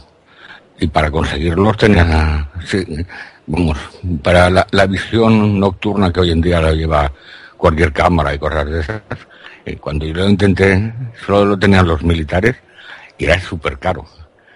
Eh, ah, no, olvidemos que el tema de los fantasmas y los poltergeists y tal, antiguamente se veían a simple vista. Es lo que decían los testigos y los investigadores de la época. Para ver un fantasma no hace falta un super equipo, teóricamente. Pero como no se ven, cada vez hemos ido buscando cosas más insólitas, cosas más rebuscadas, más intangibles. Eh, la luz ultravioleta, campos energéticos de mil clases, y yo fui el primero que gasté en la tecnología que teníamos en, aquella época, que, que, no era tan avanzada como esta, pero ya empezábamos a, a, jugar con la electrónica. Pero desde luego eso no demuestra nada, aunque te salte un sensor de movimiento. Eh, ¿dónde, ¿Dónde están las pruebas de la existencia de un fantasma? En 200 años no hemos conseguido ni una. No tenemos ni la más mínima prueba de que existan. Solamente testimonios humanos que dicen que existe. El, equipo técnico, pues, si existieran esos fantasmas sería importante para determinar en qué campo, digamos, se mueve el fantasma. Porque podrá ser intangible, podrá ser eh, incorpóreo, pero si tiene que actuar en un momento determinado en este mundo, tiene que, que ser algo físico que podamos medir. Pero claro, el problema es que cuando la gente de verdad se lleva esos aparatos, nunca consigue resultados y no tenemos una sola medición de nada. No son los reportajes que ahora están haciendo las series de cazafantasmas que ahora están haciendo en la televisión, que apagan las luces, ponen la visión nocturna todo verde y hacen psicofonías. Eso no es una investigación. Hay mucha gente que me pregunta si lo que están haciendo estos de, esa, de una serie de televisión donde se dedican a investigar eh, en lugares estrambóticos donde suceden cosas, dicen que si eso es real, si está bien hecho, si no está bien hecho. O sea, hay mucho desconocimiento ¿no? sobre, sobre todo este tema. Están empleando una tecnología muy sofisticada, pero, pero mal empleada, muy mal empleada. Y fantasmas cazan pocos, ¿eh? Yo todavía no he visto que saquen una foto de un No, fantasma. pero fenómeno, fenómeno pasa, pasa mogollón, ¿eh? Sí, pero no hay ni una sola prueba, lo que decía antes, de la existencia de un fantasma. No consiguen ni una. Bueno, perdona, José Luis, que te he cortado. Bueno, porque pruebas objetivas no hay ninguna. Uy, hola, José Luis. Ah, vale, ¿Hola? vale, que de repente se te había ido la voz. Vale. Ah, sí, parecía que se había cortado. A mí me recuerda un poco esto que ha estado comentando Paco sobre que actualmente se buscan fantasmas, porque nos estamos centrando en este tema de los fantasmas, de una forma más... Parece que los fantasmas son más esquivos, ¿no? Me recuerda un poco al, tema del fenómeno ovni, ¿no? O sea, como antiguamente, eh, dependiendo de qué época, los ovnis van evolucionando, ¿no? Pasaron a ser platillos redondos, a llevar tuercas, a, a ser más triángulos, mm, más triangulares, eh, a tener un campo magnético alrededor, a, ahora ser esferas de luz o puntos luminosos, ¿no? Y con el fantasma pasa lo mismo, o sea, de ser algo que parecía más físico y tangible de lo que parece ser hoy día, a ser ahora algo totalmente, cuanto más tecnología hay, menos capacidad de detectar un fantasma eh, es, lo que parece que tenemos, ¿no? Con el fenómeno yo sigo que el fenómeno ovni es real y siempre ha habido ovnis y que lo que veían en la antigüedad eran ovnis, objetos volantes no identificados. El problema que tenemos ahora, o la ventaja que tenemos ahora, es que hemos aprendido a identificarlos y ya no vemos marcianos detrás, vemos lo que hay. Y yo creo que con los fantasmas y con muchos fenómenos sucede la creencia religiosa que tenemos ha mermado muchísimo. Eh, hemos evolucionado bastante y hemos adquirido una cultura como raza y como especie mucho mayor que la que teníamos hace 50 años y por eso cada vez se ve menos ovnis, hay menos poltergeist y hay menos, menos fenómenos raros, porque hemos aprendido a diferenciar una cosa de la otra. Eso no quita, y, y vamos a magufear un poco, con que realmente existan todavía muchas vertientes dentro del mundo de la ciencia que no tienen explicación. O sea, el cerebro todavía no conocemos cómo funciona, no conocemos ni siquiera, y ya lo comentamos en su día en la tertulia del origen de la vida, cómo estamos aquí. O sea, fenómenos quedan muchísimos que seguramente mal interpretados o interpretados de una forma eh, demasiado superficial eh, dan origen a parafernalia mística, esotérica y fantasmagórica que nosotros conocemos. ¿eh? Pero seguramente hay algo. tampoco podemos negar a priori que no exista un más allá. Ah, No podemos negarlo porque no lo conocemos. Lo que sí sabemos es que la manifestación tan fácil, tan sencilla y tan comunicativa como nos han pintado, a día de hoy no ha logrado nadie demostrarla. ¿eh?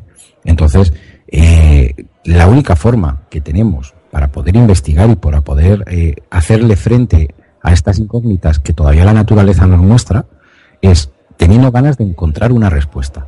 O sea, el que quiera pasar miedo y lo haga por hobby, pues a mí me parece muy bien que vaya y se ponga a grabar en la tapia del cementerio fuera. ¿Eh? O que se coja y se vaya a una casa muy oscura donde dicen que pasan cosas. A mí me parece estupendo. Pero que se dé cuenta y que sea consciente de que lo que va buscando no es una respuesta. Lo que va buscando es una sensación como el que se tira atado de una goma en un puente. Es una cosa que es completamente diferente. Y luego volvemos a lo de antes.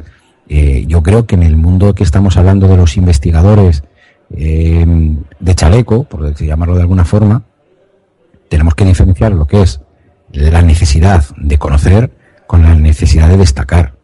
¿eh? No olvidemos, vamos a ser críticos, que en el mundo de lo paranormal el 99,9% de las personas que se dedican a él de forma profesional o de forma de curiosidad no van buscando ningún tipo de prestigio, ni van buscando ningún tipo de respuesta. Lo que van buscando es que la gente los conozca y a ver quién cuenta la salvajada más grande. Y como esto es el mundo del misterio y todo vale y todo es misterioso, lo único que tienes que hacer es no dar respuestas para estar dentro. Y ese es un mundo que no tiene nada que ver ni con la ciencia, ni con la investigación, ni con la búsqueda de respuestas. Es jugar a otra cosa. Jugar pues al chaleco reportero, o al cronista, o al paseador de cuadernos de campo. Eso no es de lo que estamos hablando la investigación se tiene que hacer y se tiene que hacer de manera seria. Y hay personas que, en universidades intentan darle la dignidad que otros muchísimos le restan precisamente por tratar esto como se trata. ¿eh? Yo creo que es el, el, gran problema que hay, el no saber diferenciar lo primero entre investigación y divulgación. Yo estoy hasta las narices de que personas que son periodistas o que juegan a ser periodistas y que están escribiendo artículos se autodenominen investigadores. Un investigador no es el que va, recoge un testimonio y escribe un artículo, señores. Eso es un periodista. Un investigador es el que investiga. Y lo último que hace, tras obtener la conclusión, es escribir. Si aquí la mitad de la mitad de la mitad de la gente que escribe artículos en revistas del sector o lo difunde en diferentes programas solamente pudiese difundir las cosas de las que han obtenido una conclusión, este país se quedaba sin, sin prensa del misterio. Porque no se hace. Entonces, estamos confundiendo muchas cosas. Vosotros imaginaos que todos los científicos, todos los investigadores que hay, diferentes entidades que tenemos en España, universidades, centros de investigación, laboratorios, imaginaos que toda esa gente, cada vez que se pone a investigar algo, publicase un artículo. Nos faltaba papel para poder escribirlo. ¿Eh? Es el problema que hay. Que se mezcla muchas veces. Por un lado, la gente que quiere destacar y lo que busca son intereses mucho menos nobles y mucho menos loables. Las personas que quieren difundir y las personas que van buscando sensaciones. Eso no tiene nada que ver con investigación. Estoy de, acuerdo, estoy de acuerdo. Además, eh, lo estamos viendo con el Curiosity, que, que, ahora parece que lo que interesa es si pierde tornillos o se encuentra pirámides. Cuando la misión de Curiosity es mucho más interesante y mucho más trascendente que todo eso. Yo es que eso lo de la pirámide lo he visto una suerana gilipollez, y perdonar esta palabra, las cantidad de vueltas que se le ha dado a la pirámide. O sea, a mí la gente del trabajo preguntándome, oye, ¿qué es eso de la pirámide?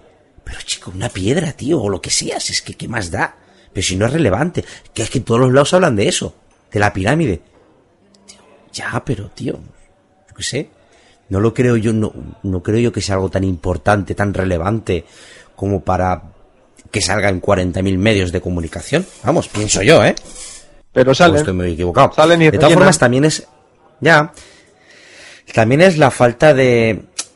No sé, de de facilidad, ¿no? Que aportan algunos de, de, de, los que están aquí metidos, ¿no? Para, para poder seguir adelante las investigaciones. Yo, eh, José Luis, tú lo tienes que saber muy bien. Yo estoy muy cansado de leer sobre eh, la psicofonía que yo tengo es la más estrambótica que hay, o la psicofonía del infierno, la psicofonía más impactante jamás grabada. Yo he pedido, y se lo he pedido a quien la tiene, o a quien dice tenerla, la psicofonía más importante de todos los tiempos. Le he dicho, chico, pásame la psicofonía. No para mí, para dársela a dos o tres personas que conozco, ajenas al mundo del misterio, que son expertas en el tema de audios y que la analicen. Y para ver si son capaces de determinar eh, qué sonidos son los que hay en su interior y a ver si cuadran con los sonidos que tú, con tus investigaciones, has hecho. Pues chico, no hay manera, tío. Y me lo he intentado por activa y por pasiva, de que yo no ni- he prometido no difundirla, he prometido, y de hecho no la iba a difundir. Hablo, bueno, una de ellas ha sido la psicofonía del infierno de Santiago Vázquez, y otra, pues otro, otras tantas psicofonías de las cuales he dicho, chico, pásamela, déjamela que la analice un profesional ajeno a todo esto y que dé su opinión, a ver qué tal, ¿no? Pues no hay manera, ¿eh? Una cosa, Carlos, que es curiosa. Mira, cuando, un- cuando un investigador, hablamos de un profesional de la investigación, un científico, se pone a hacer un estudio, rara vez estudia lo de otros. No por nada, sino porque dentro del propio protocolo que la ciencia exige para investigar algo, debe ser uno mismo el que siga todos los pasos necesarios se pueden dar casos de que haya personas que te complementen porque tú no seas capaz de terminarlo o porque te mueras y tenga que acabar lo otro. Porque investigar lo que otro ha investigado muchas veces te hace perder tanto tiempo a la hora de poder saber cómo lo hizo como el que te pueda suponer a ti volver a reproducirlo. Me explico. A mí me pueden pasar la psicofonía perfecta, pero yo nunca voy a saber en qué condiciones se ha hecho salvo que esa persona en su momento, que lo que comentábamos antes, hubiese seguido un protocolo. Pero es que incluso teniendo el protocolo siempre te queda la duda, y eso incluso en ciencia sucede. O sea, yo he tenido el privilegio, o no, de haber obtenido una de las psicofonías, para mí es la más clara que he escuchado. Y estuve allí, y sé cómo se obtuvo. Para mí no es una psicofonía. Entiéndase, psicofonía. Psicofonía tiene, eh, vamos, empieza con epsico, que se supone que es algo psíquico, y fonía, de audio. O sea, con ese prefijo y con ese sufijo, uno ya presupone que eso es algo que viene de la mente. Yo jamás he dicho, y si lo he dicho, que me perdonen, porque habrá sido por equivocación, que eso venga de los muertos, ni que venga de la cabeza de un sujeto, ni que sea ventriloquía subliminal, ni que sea un mensaje de los marcianos. Yo lo único que sé, y fue lo que me despertó gusanillo en esto, es que en condiciones controladas, como siempre intento que haga, que haya, sucede un fenómeno que al día de hoy yo no he sido capaz de explicar. Eso a mí me abre la puerta a descubrir que existen o que pueden existir determinados sucesos que la ciencia actual no contempla dentro de lo que se podría denominar como natural o conocido. Y eso te impulsa a que intentes buscar una explicación, intentes reproducirlo, intentes de alguna forma poder saber cómo funciona.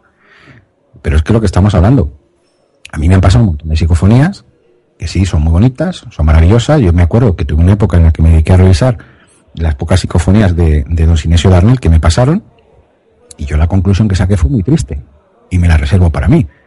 Fue absolutamente triste. ¿eh? Y ni soy un especialista en acústica, ni en electroacústica, ni en sistemas de grabación, pero para mí es muy evidente.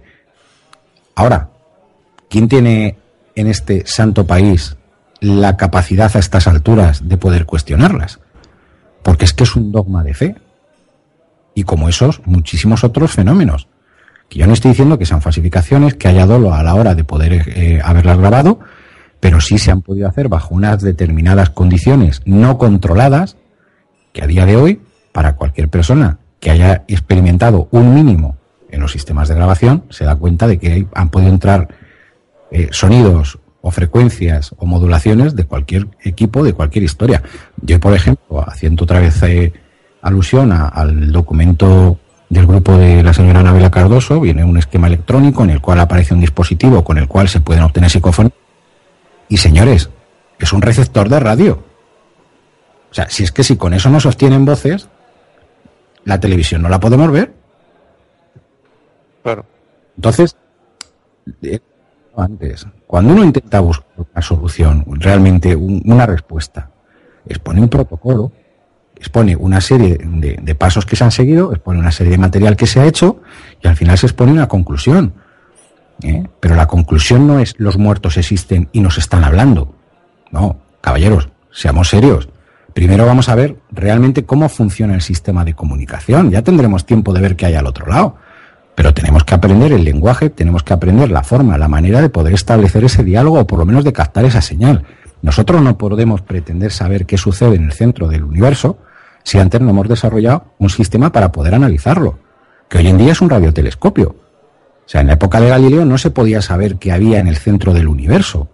porque no teníamos ningún instrumento que nos permitiese realmente obtener una evidencia para poder analizarlo. Eh, y reconocer esa imposibilidad y no inventarnos las respuestas en lo que nos ha permitido a día de hoy, pues conocerlo, eh, haber elaborado todo el sistema cosmológico que tenemos, astronómico, para que realmente podamos, aunque sea de forma no empírica, aunque sea simplemente eh, a través de ecuaciones matemáticas y a través de física teórica, intentar comprender el universo. Pues si nos quedamos mirando, seguiríamos todavía en un universo plano, la Tierra estaría en el centro y los planetas y el Sol estarían dando vueltas alrededor de nosotros. Y aunque ese esquema eh, sirva para recoger voces, que lo sirve, luego a ver cómo discriminas que esos son voces de muertos. Porque no vas a saberlo. Salvo que sean voces inteligentes y, y digas tú, bueno, pues si yo haciendo preguntas, esas voces me contestan y me contestan coherentemente, tengo que pensar o que hay alguien ahí al otro lado que me está hablando y me está tomando el pelo, también puede ser, o que realmente hay algo Lo que tienes que hacer es empezar a descartar, a- puedes descartar saber. cosas y que sea la investigación No la que te lleve a la conclusión final, descartando cosas obvias que pueden dar lugar a, a, a esa inclusión, ¿no? No decir directamente estos son voces del más allá. Mira, si ahora mismo un investigador tuviese la fortuna de diseñar un equipo, lo primero de ser capaz de, eh, hablando del campo de la psicofonía, que creo que todos lo conocemos y es un tema donde instrumentalmente, de hecho se llama transcomunicación instrumental, se puede trastear, se puede cacharrear, tiene más laboratorio. Si el día de mañana alguien es capaz de hacer un equipo, una máquina, que eh, fuese eh, capaz de reproducir, de emitir y de recibir, o sea, de mantener una conversación direccional, ganaría el premio Nobel. Y estamos hablando de hacer una máquina. No hace falta una dote psíquica específica. No hace falta una predisposición. Hace falta simplemente una tecnología adaptada. La persona que haga eso y explique cómo se ha hecho, qué pasos ha seguido, qué material ha utilizado, el esquema que ha tenido y en qué condiciones lo ha empleado, a lo mejor otra persona lo podría comprobar y llegar a la misma conclusión. Pero vosotros ponemos a leer la documentación que existe solo en las máquinas, equipos y aparatitos que se han hecho a lo largo de la historia es que son de risa. O sea, para una persona que haya estudiado primero de FP de electrónica, se parte por la mitad, se troncha, se pela y se mea. ¿eh? Porque no ha habido nadie que haya sido capaz de reproducir uno de los solos resultados que se comentaron a través del grupo de Luxemburgo, con el Spiricon, con eh, las máquinas que hizo Tokonig, toda esa parafernalia de equipos y máquinas que sí se probó en los laboratorios de, en los estudios de grabación de DECA, se probó directamente en la radio de Luxemburgo. Después, eh, George Mick, haciendo su Spiricon, fue capaz de hablar con el profesor Müller. Bueno, me parece estupendo, pero es que estamos hablando de máquinas que tienen la capacidad de ser reproducidas. ¿Por qué nadie más las ha reproducido? Ay, pues ahí me, me viene a ¿Por la cabeza a mí que hay un grupo de investigación que, que sí estaba desarrollando una máquina para hablar de tú a tú con supuestas entidades del más allá.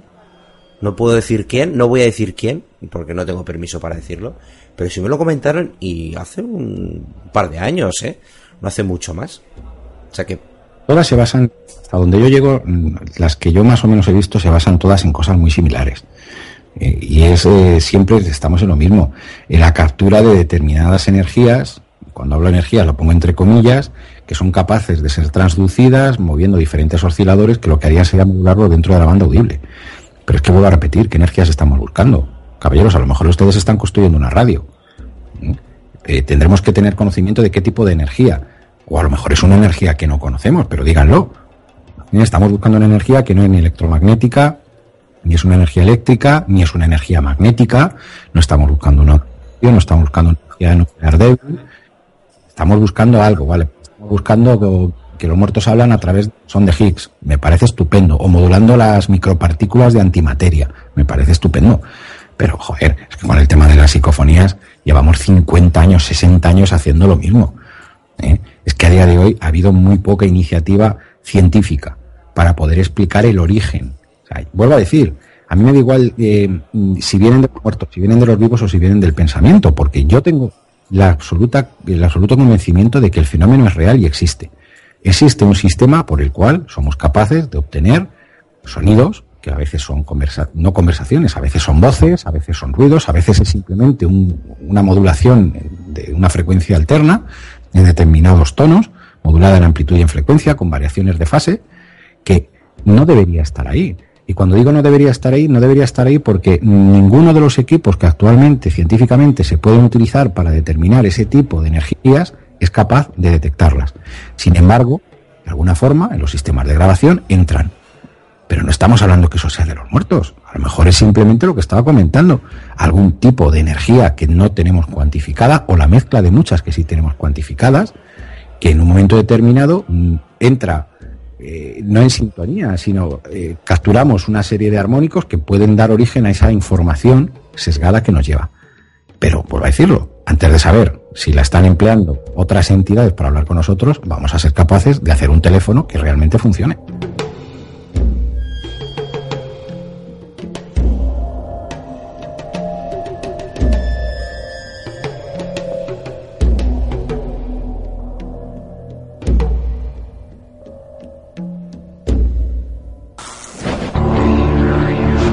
Pacheco es investigador de fenómenos paranormales y presidente del equipo de cazafantasmas denominado Grupo Z.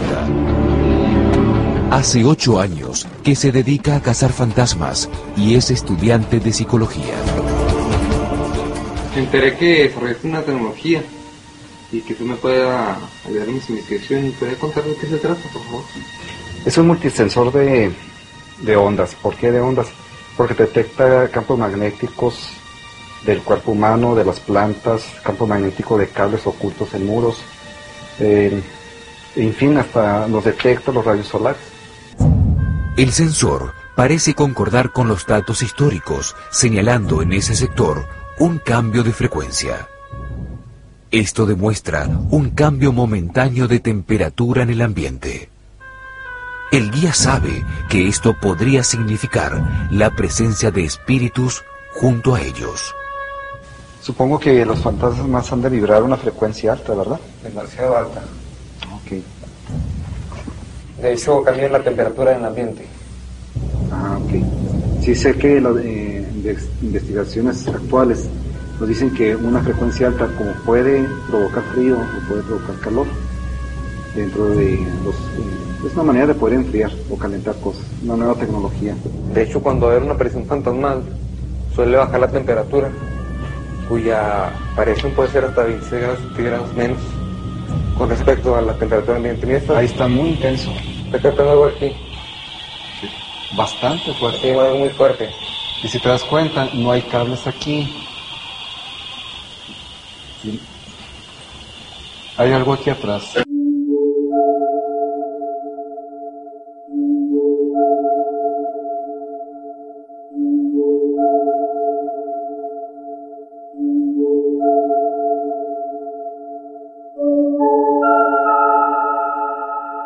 Yo lo que tengo claro es que todo fenómeno tiene una explicación. Lo que pasa es que muchas veces no sabemos o no hemos dado con la tecla adecuada para, para aportarla, ¿no? Pero todo tiene una explicación y a lo mejor es una explicación la mayoría de, de, las ocasiones de lo más lógica, ¿no? En el caso este que tú estás contando de, de las psicofonías, claro, es que hay, pero es que es como en todo, es que hay tanta paja, porque en el fenómeno ovni estamos igual.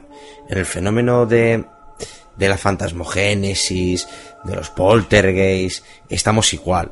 En cualquier fenómeno paranormal, en la gran mayoría, en el 98% de los fenómenos paranormales inexplicables, de una forma fehaciente, estamos en las mismas. O sea, no hay un avance significativo a la hora de saber eh, qué es lo que está pasando, qué es lo que provoca el, el fenómeno yo creo que la gran culpa la tiene, aparte de la desinformación que hay sobre este tema, somos, volviendo un poco al segundo bloque, los consumidores de este, de este tipo de temática que no somos más estrictos, no somos más críticos, no somos más escépticos a la hora de, eh, de, leer, de escuchar, de investigar, por nuestros propios medios, o sea, de, no sé, es que ¿qué buscamos realmente? ¿Qué buscamos? Estamos aquí, yo estoy debatiendo con vosotros, ¿qué busco realmente? Yo realmente busco pasarlo bien con vosotros debatiendo, busco formar hipótesis, eh, la gente que está al otro lado escuchándonos, que busca pasar un buen rato, realmente real, realizarse preguntas que le lleven a otras conclusiones, o sea, es que yo creo que la falta de crítica que hay hoy día, la falta de coherencia que hay hoy día por, por la parte de, de los que informan de este tipo de, temática, ¿no? Y por la gran por el gran tejemaneje de todo me vamos a meter en el saco de lo paranormal que hay, yo creo que dificulta mucho que la investigación científica pueda avanzar ¿no? en, en, el, en el mundo de los fenómenos paranormales. Tenemos que ser conscientes de que hablamos de fenómenos que son minoritarios. ¿eh? Vamos a romper ahora una lanza a, a favor de la no investigación de estos temas. Igual que en medicina, las enfermedades poco comunes no son debidamente investigadas, pues porque el esfuerzo muchas veces no compensa el éxito, eh, con todo lo inmoral que esto pueda parecer, existe. También la ciencia, para el estudio de este tipo de fenómenos, al ser fenómenos muy, muy minoritarios, que son muy difícilmente reproducibles y que suceden muy de vez en cuando, tampoco destina el interés que le puede destinar a otro tipo de cosas. ¿eh? Olvidemos en eso. Lo que pasa es que las personas que nos gustan estos temas y las personas que realmente tienen un interés de aportar algo nuevo, eh, yo creo que hemos entrado ya en la cuesta abajo del abandono absoluto de, de cuanto menos la imaginación, que es algo que sanamente un investigador siempre tiene que tener en marcha. Eh, antes hablábamos del tema de, de la psico, de las psicofonías, ¿no? De la, la supuesta comunicación, transcomunicación instrumental. Eh, Yo hace poco leí un documento de una persona que está investigando este tema, que no la conoce ni Dios y que se lo toma bastante en serio, y me aportó una teoría que a mí me dejó, la verdad, boquiabierto por lo mm, estupenda que me pareció. Eh, Me hablaba de microvariaciones de la, de, la fuerza gravitatoria. ¿eh? Y me aportó una serie de documentos en los cuales, bueno, pues se han montado su pequeño laboratorio con mucho esfuerzo e invirtiendo mucho dinero, y él está convencido que por lo menos cada vez que es capaz de registrar algún tipo de inclusión que no debería estar ahí, él ha sido capaz de detectar, ya digo, a través de, equipos y obteniendo datos y mediciones y con gráficas y con, con, con baremos, que se puede detectar una variación muy, muy, muy pequeña de lo que es la fuerza gravitacional aplicada en ese punto. Bueno, pues puede ser una historia, puede ser una idea muy peregrina o puede ser una idea muy rara y muy extraña, pero siempre es bueno que haya personas que aporten algo nuevo. Ya nos decimos aquí, eh, mi máxima duda es si tiene que grabadora de cinta o una grabadora digital. ¿no? Es cuestión de experimentar. La experimentación, eh, muchas veces el material que no se tiene se puede suplir con la imaginación. Y cuando uno vea que va por el buen camino y sabe cómo exponerlo, siempre puede encontrar una puerta o una ayuda que le ayude a ir para adelante. Lo que no se puede hacer es quedarse en lo de siempre y quedarse mirando el cielo con la boca abierta. Claro, es que a lo mejor ese chico con esa investigación eh, puede dar con la clave o no, pero puede valer para que otro siga su camino y pueda dar con la clave. O que ese otro mm, pueda realizar otro estudio, o sea, puede dar un, puede haber una evolución del estudio y que realmente dé con la tecla de qué es, son las, las supuestas psicofonías o inclusiones que se realizan en las grabadoras, ¿no? Pero esto es como todo. Si nos quedamos en lo mismo y no planteamos hipótesis eh, de una forma más o menos coherente y con datos en la mano, no vamos a avanzar. Eh, Yo creo que ese ha sido el gran problema del tema paranormal. Desde el principio, los fenómenos son estos, se deben a esto y no se y, no y a dar vueltas por el mismo, Es el mismo como- sitio. Claro, y llevamos 200 años hablando de lo mismo. Y cuando digo 200 años son 187, si no recuerdo mal. Desde que empezaron los primeros investigadores. Y, y es que eh, son las mismas ideas, las mismas teorías. Nadie avanza nada. Lo de este chico que comentas tú, este hombre, no sé qué edad tiene, eh, a lo mejor no tiene, no está en lo cierto. Pero por lo menos eh, ves que pone ilusión de una nueva idea del origen de algo y trabaja en eso. Es que el problema también de investigar es que es un, trabajo muy pesado. Eh, investigar, como habéis dicho, no es escribir artículos y sacarse la foto al lado del testigo o de la casa encantada. Investigar cualquier tema son muchas horas y, y eso no- tampoco hay mucha gente que quiera hacerlo. ¿eh? Es, un tema que también hay que tenerlo en cuenta. Y encima, eh, si no cobras, no tienes medios para conseguir los equipos que necesitas y es un tema complicado. Pero de todas formas, la imaginación, como decía José Luis, puede dar con muchas so- soluciones a, a temas de estos. Eh, yo esto es una simple anécdota, pero hace un tiempo se me ocurrió, hace un tiempo, digo unos meses, se me ocurrió por el tema ovni que decías tú. Si existen en la antigüedad testigos que vieron ovnis y tripulantes y muchos dicen que eso eran globos. Si existen esos testimonios, en el mundo de la aeronáutica, de los globos, deben existir testimonios que han visto a esos testigos asustarse frente a ellos. Pues solamente para encontrar un relato de eso, estuve dos tardes, no sé si ocho horas o diez horas para encontrar un relato que habla el, hablan los del globo de lo que está sucediendo en tierra. Eso para una, una anécdota y una curiosidad. Imaginaros cuando es el tema, de, da igual que sea las psicofonías, investigar la telepatía, eh, cualquier cosa de estas, son muchas horas, muchos intentos que luego son frustrados, ideas que se te ocurren que luego no van a ningún puerto. Eh, eh, el otro día José Luis se reía cuando le conté una anécdota con hámster, pero muchas de las ideas que se te ocurren para hacer una investigación luego no funcionan. es un esfuerzo muy considerable y la gente no está predispuesta o, no quiere realizar ese esfuerzo porque es mucho más cómodo. Escribo un artículo, lo publico en una revista, me entrevistan en la radio, salgo en la televisión, soy famoso y ya está todo solucionado. Pero la investigación es mucho más que eso, ¿eh? Hombre, está claro. Y, las diferentes ramificaciones que te surgen cuando estás estudiando algo. No solamente las dudas que tú puedes surgir por ideas peregrinas o no, simplemente que por un tema en concreto te dan, te puede dar 20 variables, las cuales tienes que estudiar para poder ir descartando. Claro, cuando investigas un tema en concreto, algo, la telepatía que a mí me gustaba, y bueno, me sigue gustando el tema de la telepatía, te das cuenta de que la telepatía no es una transmisión de pensamiento. Eh, esa idea yo creo que solo la mantienen los, los clásicos. Pero te das cuenta que hay muchas ramificaciones, muchos fenómenos diferentes.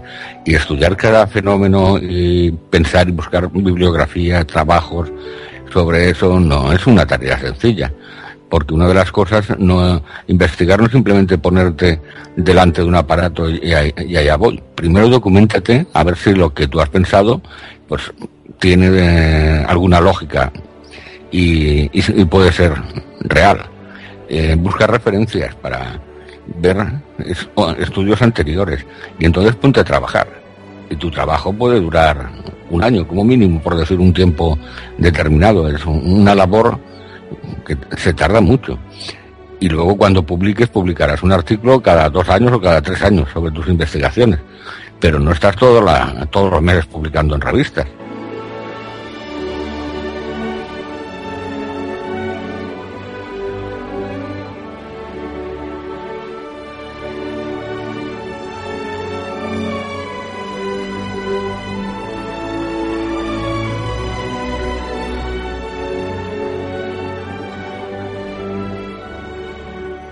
Así nos va.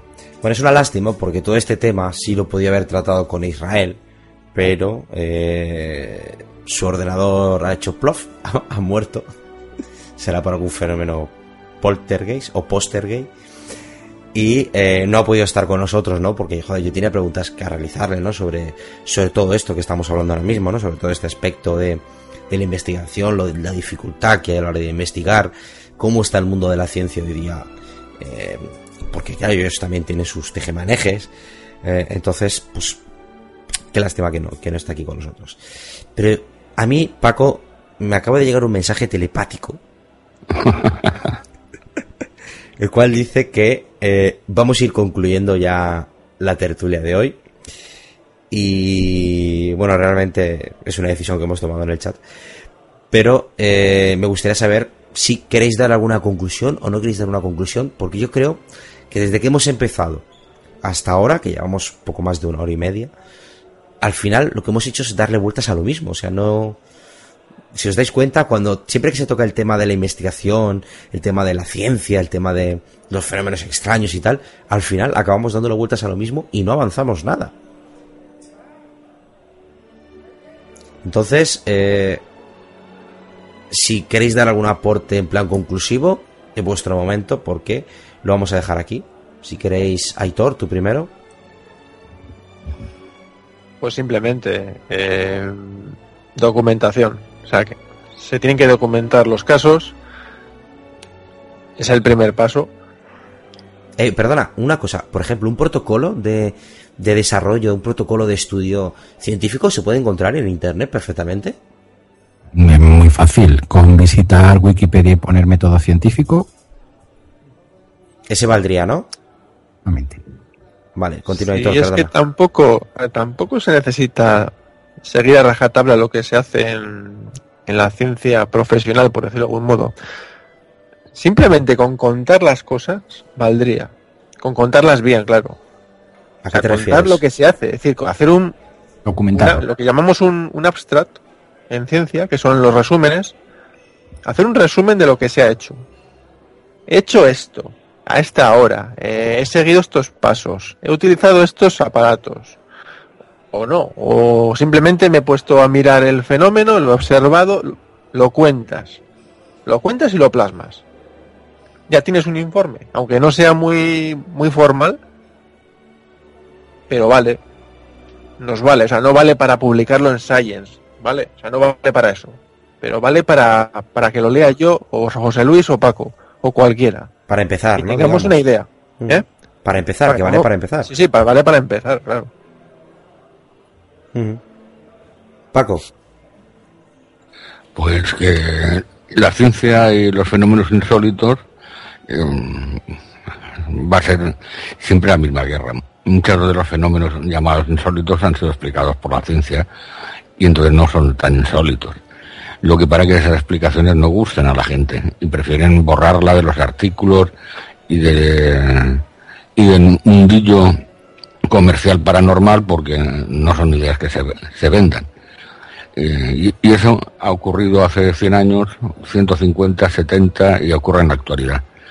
Y nunca cuando un científico nos diga, mira, esto no es paranormal, esto es tal fenómeno, esto, eh, esto es así. Ese, eso durará 15 días en boca de la gente, serán dos enlaces en Facebook y olvidado. Y dentro de tres meses tendremos otra vez el mismo fenómeno, otra vez y de nuevo, en los programas y en la televisión. Ya. José Luis. se puede decir. Y parafraseando a Edgar Allan Poe, que aunque fue escritor algo de cordura tenía, la felicidad no está en la ciencia, sino en la adquisición de la ciencia. Eh, debemos no tener ese miedo que mucha gente le tiene a, ser científico, ¿no? Debemos disfrutar intentando la ciencia. Eh, yo invito a las personas que sienten curiosidad por estos temas que disfruten en esa adquisición, o sea, que no todo es eh, un fracaso si te vas a buscar fantasmas y no lo encuentras. Lo que realmente te satisface cuando llegas a tu casa, cuando puedes descargar los datos que tienes o puedes llegar a una conclusión, redactarla y jugar a ser científico, que es el primer camino pues para llegar a serlo si realmente es lo que te interesa.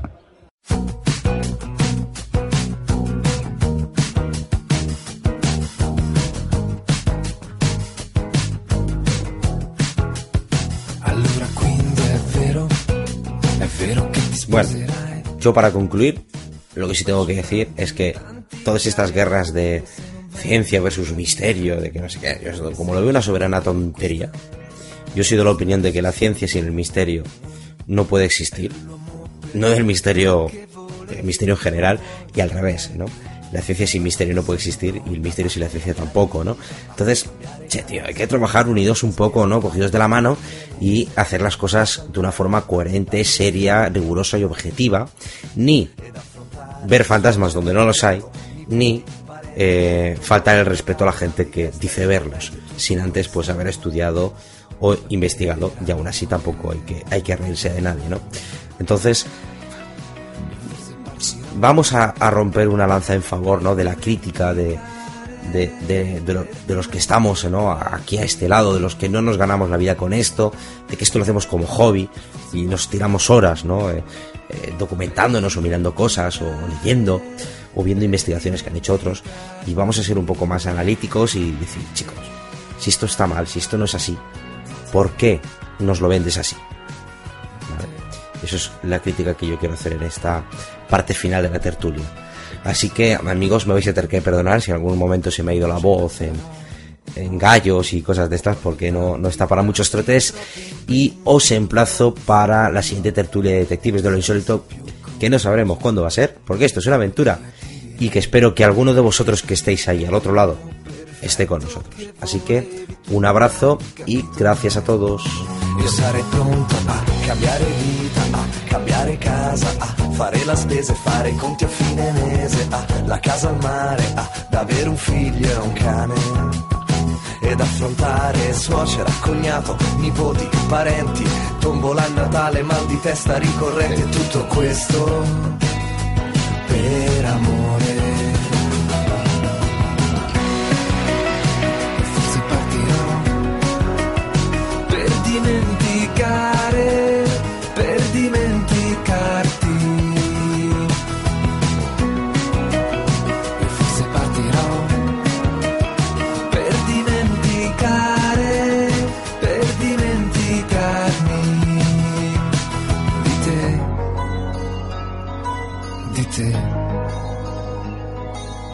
Di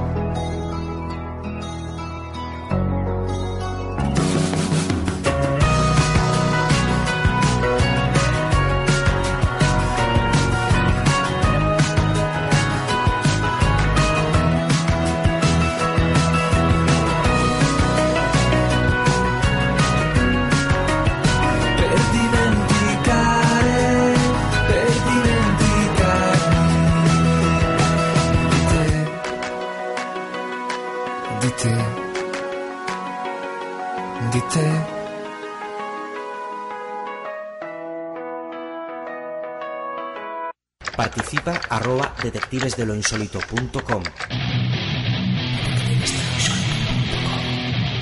¿Te interesa hacer algún tipo de aportación a Detectives de lo Insólito?